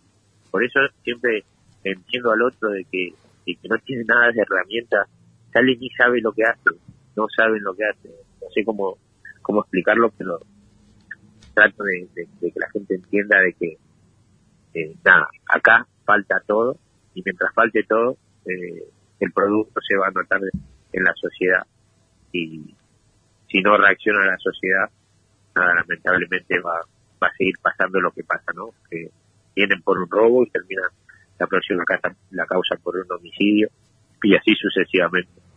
Y no se corta nunca este problema social que tenemos con el tema de, de la reincidencia, ¿no? Y, y la- de aquellas personas que, que cometen delitos, ¿no? Que, que viven cometiendo situaciones, ¿no? Que salen de los parámetros legales de convivencia de la sociedad. Rodrigo, te queremos agradecer por tu tiempo. Muchas gracias. Álvaro, ¿sabes lo único que te pido? Eh, yo les quería nombrar eh, tres redes sociales que es donde, donde yo muestro cómo es la educación adentro de la cárcel, cuál es la resistencia, los dispositivos que armamos y, y voy mostrando todo. Uno es, eh, bueno, un- una plataforma en TikTok, que es arroba Rodrigo Cacha, y arroba Rodrigo Cacha también es el Instagram y el YouTube. Rodrigo. Yo ahí, Cacha, Rodrigo parece, ¿no? Ah, como la, tu apellido. Pero cacha, sí. sí, sí, y mi apellido es Cacha, con doble C, pero acá es Cacha, eh, nada, es más, más criollo, dicho más criollo. CH. Sí, eh, por ahí la, pla- la plataforma que más viene. Eh, escúchame, la- Rodri, eh, es- no se entiende quizás en radio, deletrémoslo, Rodrigo, C-A-C-H-I-A. CA, CH y A. Bien. Eh, No, no, no, CA, CHA, Cacha. Cacha, cacha, Ah, ok, cacha. de, de Listo. cachar, bien, bien, bien, Rodrigo Cacha. Claro. TikTok e Instagram. Rodrigo. Sí, en Instagram y en TikTok y en YouTube. Eh, la plataforma que más información tiene es la de TikTok, donde se muestra más todo lo que es la cárcel. Por ahí las otras, viste, tengo más, más mechado mi, mi vida familiar, mi vida a nivel político, mi vida, pero eh, ahí es más la cárcel y, y cómo se vive y cómo, cómo funciona la cárcel en sí. Ok. Rodri, espero que, que, bueno, que siga sumando seguidores y que pronto pueda, pueda llegar a buen puerto. Gracias. Dale, dale. Muchísimas gracias a ustedes. ¿eh? Abrazo. Adiós. Chao, Hasta chao.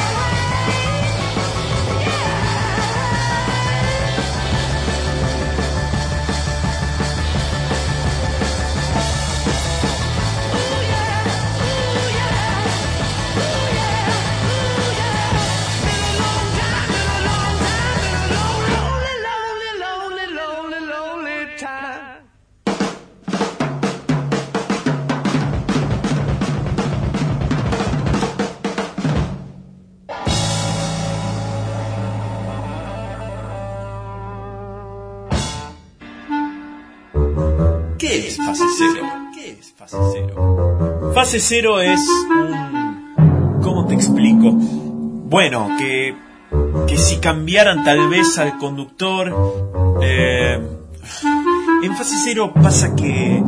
eh, no sé cómo decirlo en palabras. Eh, en fase cero se ríen mucho. Algunos cantan. Lo hacen mal, pero cantan igual. Todos ellos estudiaron para algo. Ah, ya sé. ¿Viste el cosito que va adentro del coso? Ese, ese que es así. Bueno, eh, eso es fase cero. Hacen un programa de radio y comen mucho, mucho, mucho. Fase cero, un programa de radio podcast.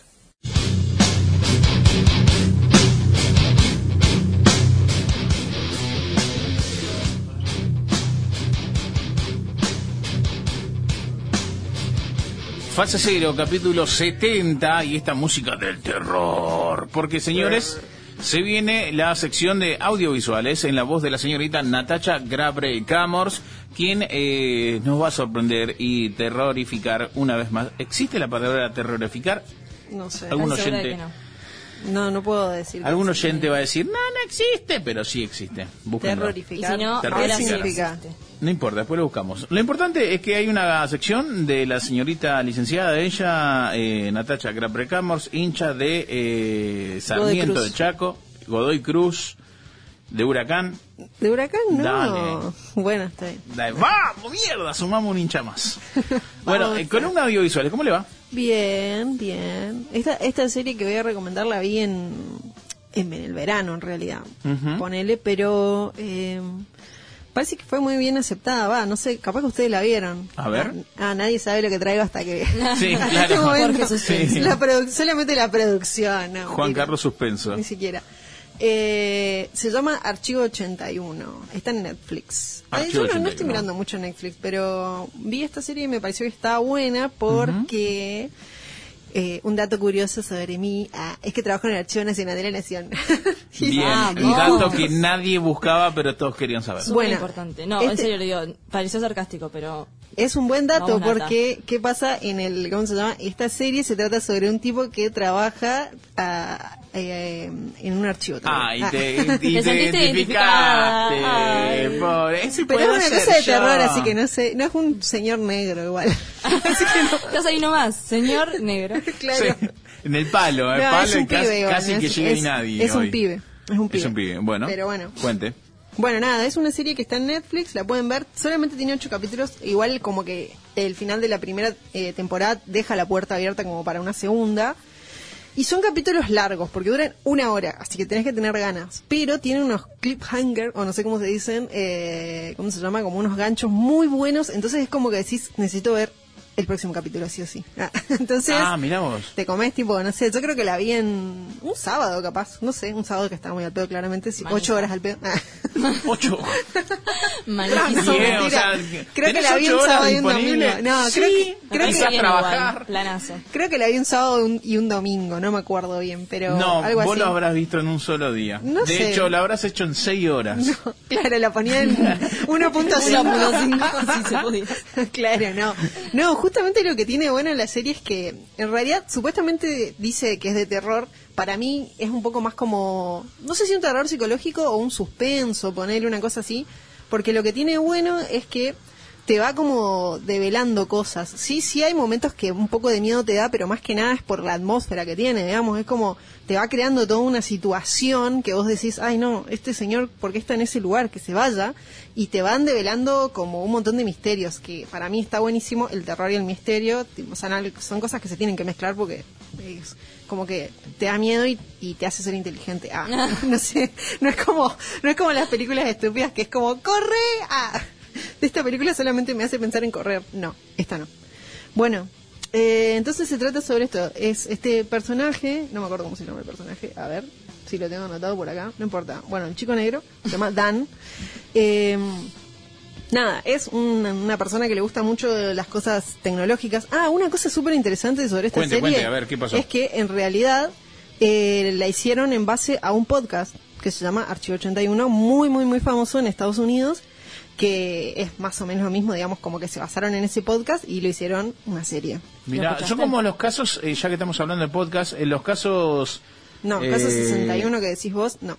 No es como ese, pero porque este otro es como, el que vos decís es, sí, caso 61 o algo así, caso, no sé, un número. Sí, eh, no, los archivos de Augusto eran eh, No, no sé. de Fausto.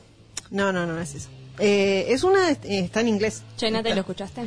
No escuché porque está en inglés. Ah. Bueno, vamos a buscarlo, pará, vamos a buscarlo. Se No, llama pero siga, siga, siga, Archivo siga. 81 y lo que tiene, bueno, diferente es, obviamente, eh, pasa que está este, este, este personaje Dan y él trabaja con archivos, que es archivos, o sea, archivos digitales que, en- ¿cómo se llama? Que él restaura o que los digitaliza también, otros que no están digitalizados. Bueno, trabaja con archivos y eh, los, los eh, restaura y le gusta mucho todo eso lo que es como ahí, ahí aparece mucha nostalgia de, de estas cosas onda de los 90 mucho VHS mucho cassette tipo no sé Betacam Divicam todas estas cosas. Aparece un montón. Y mm, nada. Entonces está Dan que es un capo haciendo estas cosas restaurando archivos y bla bla bla. Y aparece una empresa misteriosa que le dice hola te voy a pagar un montón de plata porque me restaures todas estas estas cintas que están quemadas ya, Wow. o sea, le hago una caja con cintas quemadas y es como, qué miedo, ¿dónde sacaste esta caja? Bueno, está bien, me dice él. eh, es un montón de plata, me interesa. Bueno, pero tenés que hacerlo en esta casa en el medio del bosque, No. donde no tenés. Así te morís. Claro, donde no tenés ninguna conexión con el exterior. Y eh, solamente va a ir una persona a cuidarte de vez en cuando, hay cámaras y qué sé yo, porque sabemos que tenés un desequilibrio mental. Así que bueno. Tenía un des... O sea. Sí, tenía un desequilibrio mental, le habían pasado cosas con cuando era chico con su padre, se le incendió lo- la casa donde vivía cuando era chico Wow. y se murió su padre y su hermana, creo, no sé qué. Bueno, nada, estoy develando cosas que no debería, pero la cuestión es que le pagan por hacer esto, le insisten un poco porque él dice, "Mm, todo esto es re misterioso, pero bueno. Y otra cosa que tiene re interesante la serie es que hay un montón de eh, algo que se llama phone footage, que no sé si lo conocen, pero es como la bruja de Braille, por ejemplo, la bruja de Ah, Blair, sí, sí, sí. que es cuando dentro de una película hay, eh, ¿cómo se llama? Agarran un archivo o algo, no sé, una cinta de otra cosa que pasó y van siguiendo eso, ¿no? Entonces, bueno, tiene esto que eh, esas cintas que él tiene que reparar son de una chica que estaba haciendo una investigación sobre un edificio y después el edificio se quema y desaparece un montón de gente que Wow. no, no sabemos si muere o qué pasa, pero bueno. Entonces es como que eh, hay una historia paralela. Está la historia de Dan que está ahí como tratando de, ¿cómo se llama?, restaurar estas cintas que están todas quemadas y está la historia de la chica que filmó esas cintas y es súper interesante, es todo el tiempo eh, como... Quiero saber lo que le pasa a la chica. No me importa lo que le pasa a Dan, que está solo en una casa en el bosque. Muestren a la chica. O sea, A mí ya la me dio chica. miedo, tipo, yo claro. no la vi. Bueno, y se empieza a pasar de todo, porque encima tiene como un montón de, ¿cómo se llama? Referencias a el cine de terror de todos los tiempos, básicamente.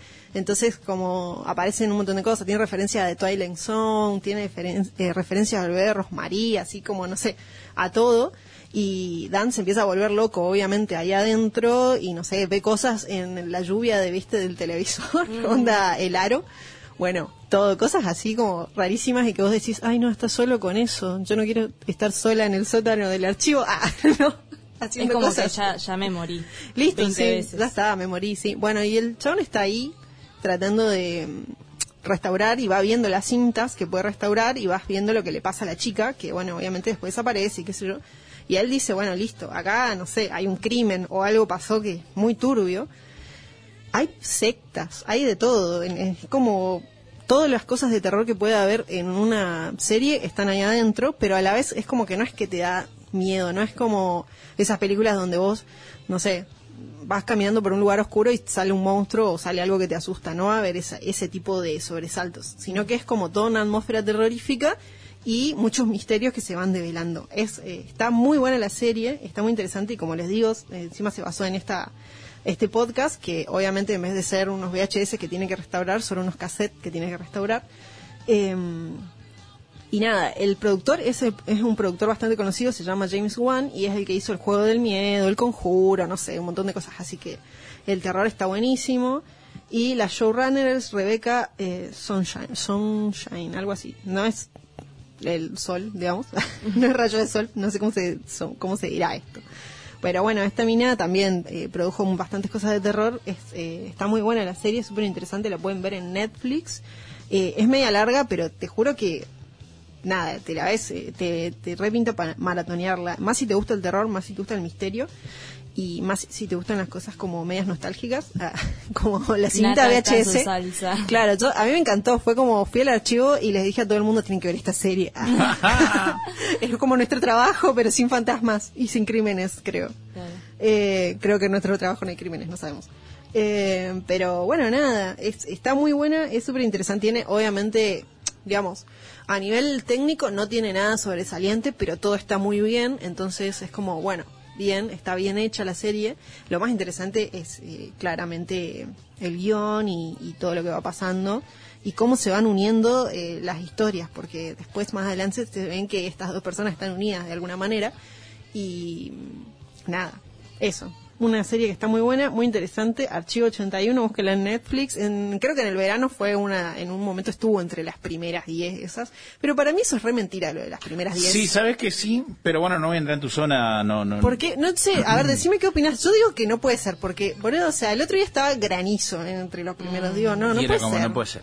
No, pero son los más vistos. Bueno, no, no, vistos. pero para, para mí Igual. tiene el título, es como... Para mí ponen plata y dicen, poneme entre los Claro, primeros obvio, 10. pero funciona así también la o industria. también, o también, no sé, porque por ahí eh, no es que vos la viste completa, sino que pusiste y, no sé, a los cinco minutos la sacaste y capaz que te suma eso. Bueno, Sí, no viste los, cinco- los primeros cinco minutos. ¿Quién vio los primeros cinco minutos? Es que creo que ese es el problema del algoritmo de Netflix. Claro, Algo así, como como, que... ves un ratito Sí, y, y ya te dicen como que la viste. Claro, bueno, no sé, para mí tiene que haber esa suma, porque por ahí vos decís, bueno, voy a ver esto y si es malísimo no lo, lo saco y bueno, para mí que hay mucha gente que sacó esa película y Netflix la tomó como el número dos Claro, de los más obvio, vistos. chao, sí, sí, sí, entiendo. Para mí, no sé, igual.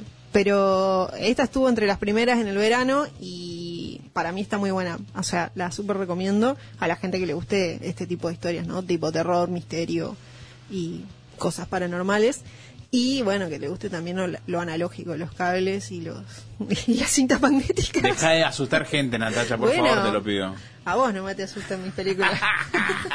Y, y a Gaby que dijo, no me asusta. Y Yo a mí, estoy a- su- no, yo dije, o sea, yo me asusto con lo más boludo que pueda haber, ¡Bu! me asusto. No. No. Álvaro se asusta. Igual ya me curé de espanto viendo al Álvaro todos los miércoles. hija de puta. No. de por medio, así que ya Yo estamos. estaba en esa. tranquilo acá, sin ofender a nadie y me No bardea. mientas, no mientas. Bueno, señores, esta fue la columna de audiovisuales en voz de la señorita Natacha Kraper Camor. Sus recomendaciones, vayan, síganla. Chao, chao. Chao.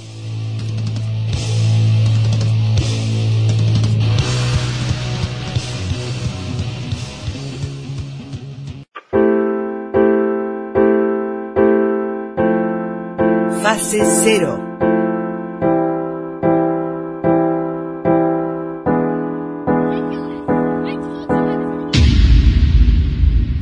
Volverá a ser como era. Tenemos la bola bien llena, la nuestra. corazón,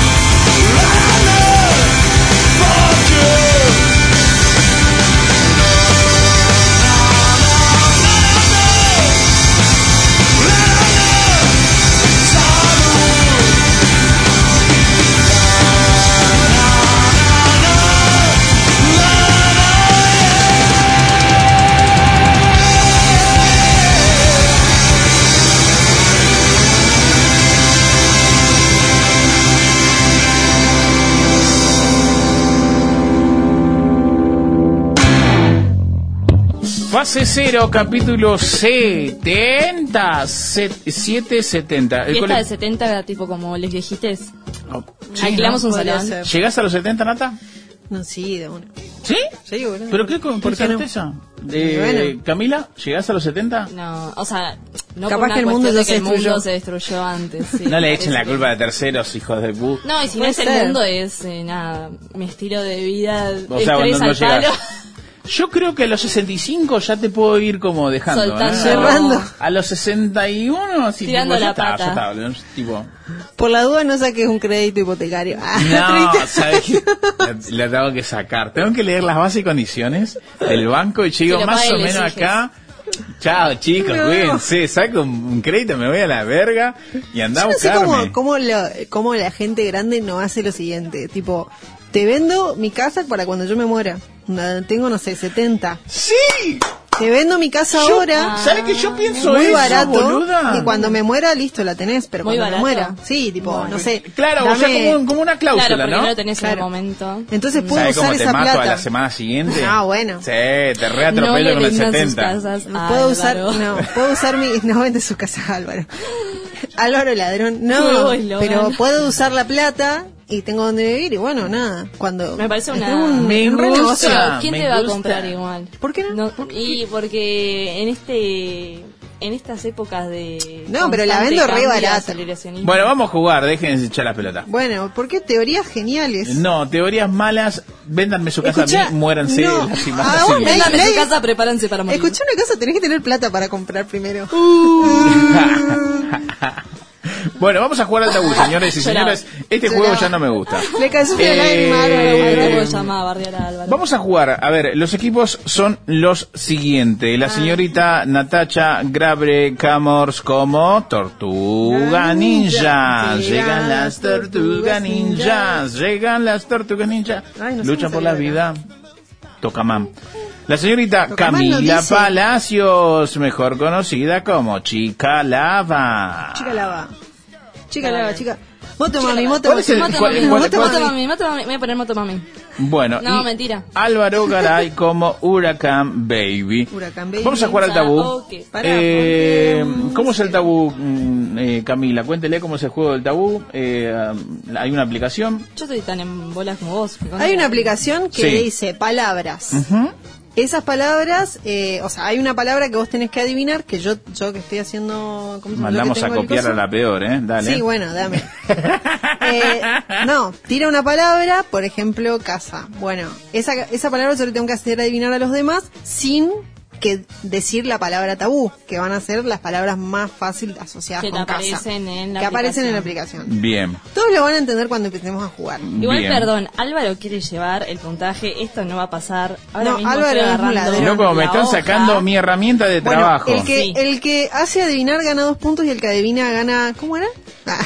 El- ¿Por qué el no que está hace- María y sí? ¿Por qué se van de vacaciones Claro, se mucho van de tiempo? vacaciones y nos dejan a nosotros que no. No el que gana tiene dos y el que hace adivinar uno. Ahí está, listo. ¿Sí? Ay. Bueno, Bueno, arrancó. La señorita Natacha Grave Camors. No, dale, que yo voy a No, anotar. no, no, Yo no, anoto. Pero ¿por qué tiene que hacer todo, Todo ella? y o que arranque después- ella entonces, No. que arranque ella. bueno, está bien. Bueno, dale, va. yo. Empieza. Señores, esto es fase cero donde nada Eh, volverá a ser como era. Estamos jugando a- al tabú. Va. Eh, lo que tiene de un cangrejo Cola. en vez de manos. Pinza. ¡Pizzas! Lo No dije sé quién yo. dijo No, no, lo dijo no, él, no, no, no, no, no, dijo no sé quién lo Lo dijo. dijo. Poneme Listo. mis dos puntitos ahí, muchas gracias. y aceptar la derrota. Gracias. No como gracias. otro. ¿Qué es esto? ¿Cuál soy yo? Y Tortuga Ninja, soy Ah, la primera. Tortuga Va, Ninja. señores, Un punto para mí. ¿Y vos vamos. Lo que bebe Camila para emborracharse. Café. No, vodka. Ah, Tequila. Eh, es alcohol, lógicamente. No Cerveza, tequila no sé. Pero ¿de nivel cheto, sabemos? nivel cheto. Eh, gin. Ca- Campari. Gin. No, Gin tonic. pariente. Pariente francés. Vodka. Eh, Pariente francés. Sí. Aparte, Ah, es champán. perdón. Sí. ah. Ah, bien, nata, dos puntos. Natacha Grabre Camars, dos puntos. mentira. Ah, qué bien que vengo, qué bien que vengo. Lo estoy viendo. Ay, lo está viendo. Ah, Deja de hacer trampa, huracán estoy bebé. viendo. Señores, a jugar. Ok. Eh, ay, qué difícil esto, pero me está diciendo que no puedo decir la mitad de había las que cosas. terminar Bueno, el secundario. Tenés, vos tenés, digamos, entras... Se mueve, se mueve, a tu mueve el cuerpo para leer, me muero. Si es una persona Y que no vive en casa, o sea, vivís por ende en un... Departamento.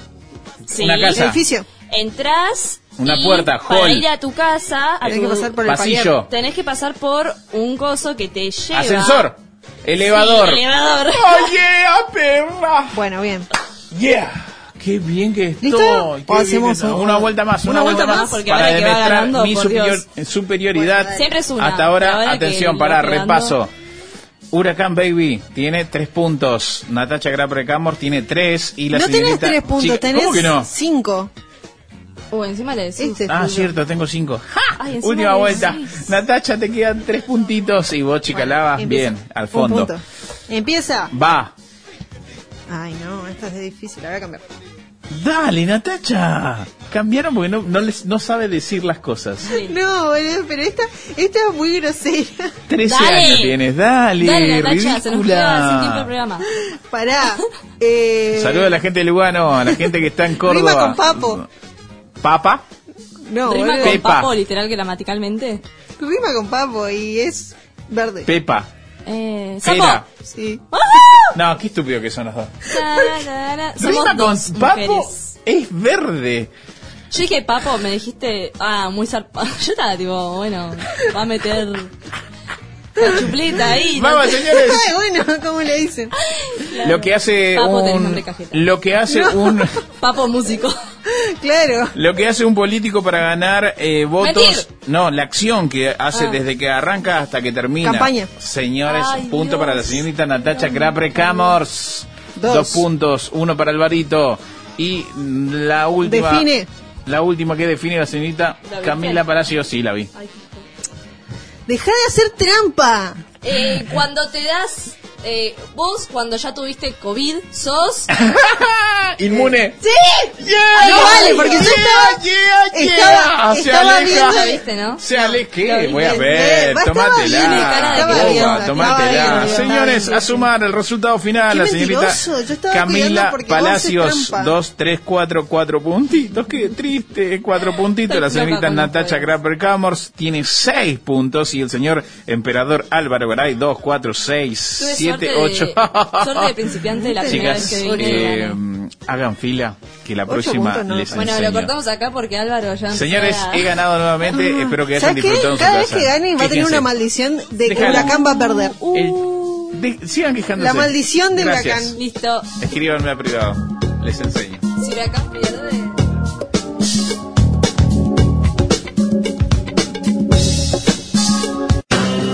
Fase cero. Nada volverá a ser como era.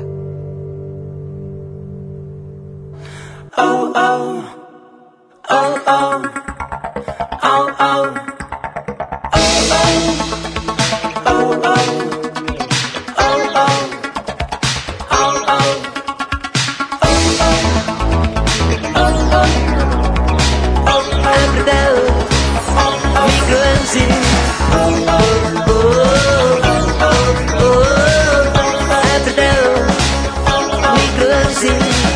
No esperes nada de mí, no esperes nada de mí.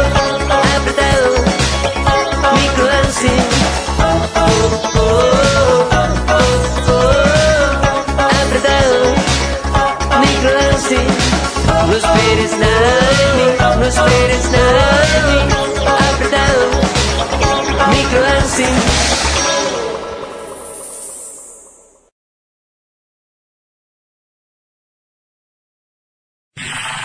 Y veníamos bien, pero de golpe pasaron cosas. Veníamos bien, pero pasaron cosas. Cosas que pasaron, que pasaron en fase cero. Con Martín Ruiz, actor, cantante, hoy al frente de Casi Normales. Bueno, Casi Normales es una obra eh, de Broadway, básicamente, es un musical, es, es- es una obra de teatro musical. Para aquellos que no conocen este, el género, es un texto que eh, es llevado a cabo a través de canciones. Por lo que me cuenta la gente y por, por lo que hemos escuchado a lo largo de todos estos años, ¿no? Hay algo de esto, de, de la catarsis del teatro que está buenísima, tanto para los que la hacemos como para los que la van a vivir. O sea, yo la vi por primera vez en, Broadway en inglés, que no es nuestro idioma, que obviamente uno se pierde un montón de información y, y, eh, y que obviamente no entendía nada porque me dijeron a ver esta obra que está buena y yo no pagué la entrada y me senté. Terminé sentado en, en la butaca de ese teatro y no me podía mover y, y se me caían las lágrimas y no entendí qué me había pasado, como esas cosas que uno que uno sueña, ¿no? Y, y cuando vi cuando vi la obra y me pasó todo lo que me pasó, dije, yo quiero ser este personaje. Porque es un tema bastante tabú, digamos, la salud mental en la sociedad, pero a la vez es algo que nos pasa a todos, o sea, Obviamente mucha de la gente que viene sufre ese trastorno. A mucha gente la diagnosticaron durante, durante, o sea, desde la temporada en la que estrenamos y se acercó tal vez a poder ver claramente qué le pasa a ese personaje, cómo vive la, familia, toda la situación, los tratamientos por los que ha pasado. O sea, es, es muy importante, eh, creo que como mensaje el hecho de poder ponerle cuerpo y voz a esta situación y a un trastorno tan común hoy en día y que sufre tanta gente y que debería ser tratado como algo de lo más normal porque es consecuencia de lo que estamos viviendo, ¿no? Entonces ahí es donde se mezcla un poco la, ficción con la realidad y ahí es donde creo que tiene que ver otro gancho más, que es esto, es que esta obra podría sucedernos a cualquiera de nosotros y que de hecho muchos de nosotros tenemos gente cercana que está pasando por esto. Entonces, eh, creo que hay algo de eso que, que- que es inevitable poder ver y que por eso también, además, hay mucha gente siguiendo esto. Veníamos bien, pero de golpe pasaron cosas.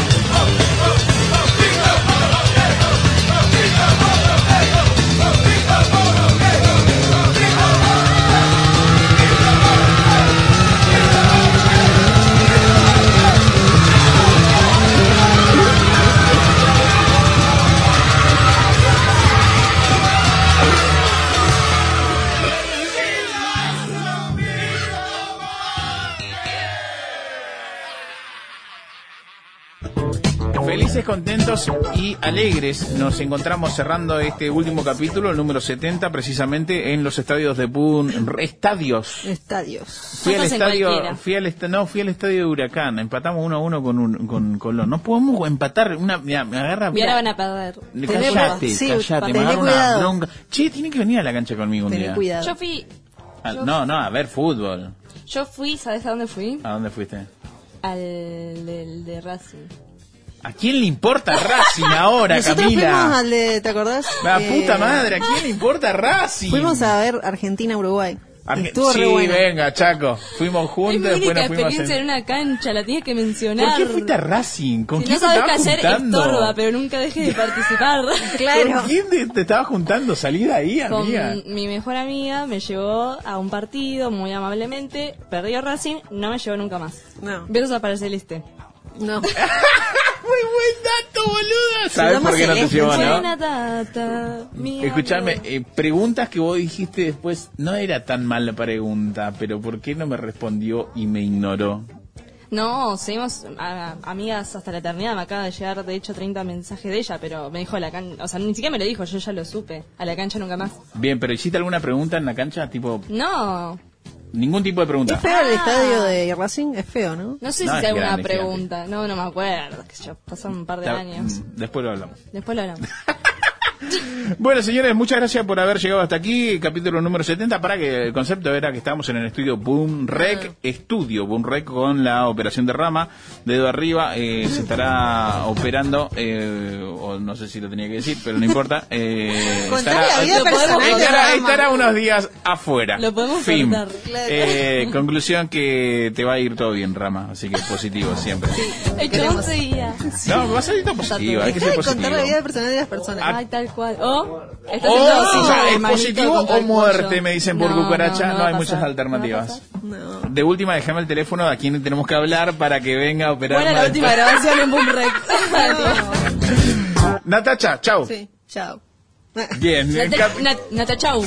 Nata, chau. Eh, saludos. ¿dónde va a estar este fin de semana? Co- ¿Va a comer mucho? ¿Va a beber más de lo que va a comer?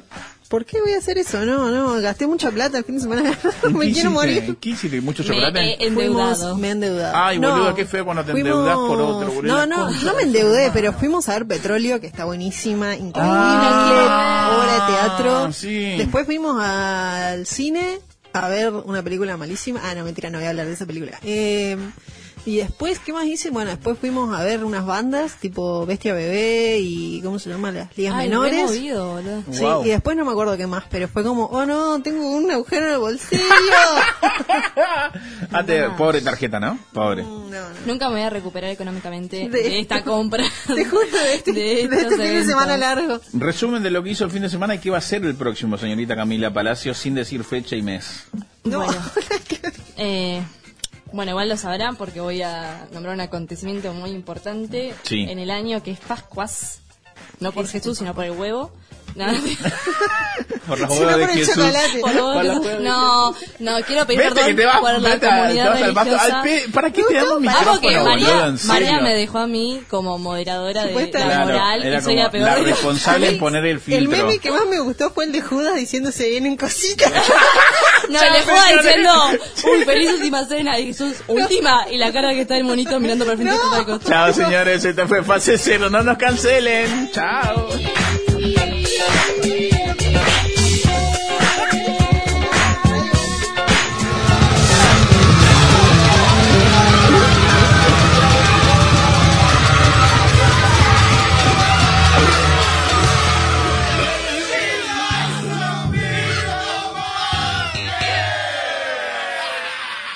Fase Cero. Nada volverá a ser como era. Búscanos en Instagram como Fase Cero Radio y encontrá todos nuestros capítulos en Spotify, siguiendo la cuenta Fase Cero. Después no digas que no te avisamos.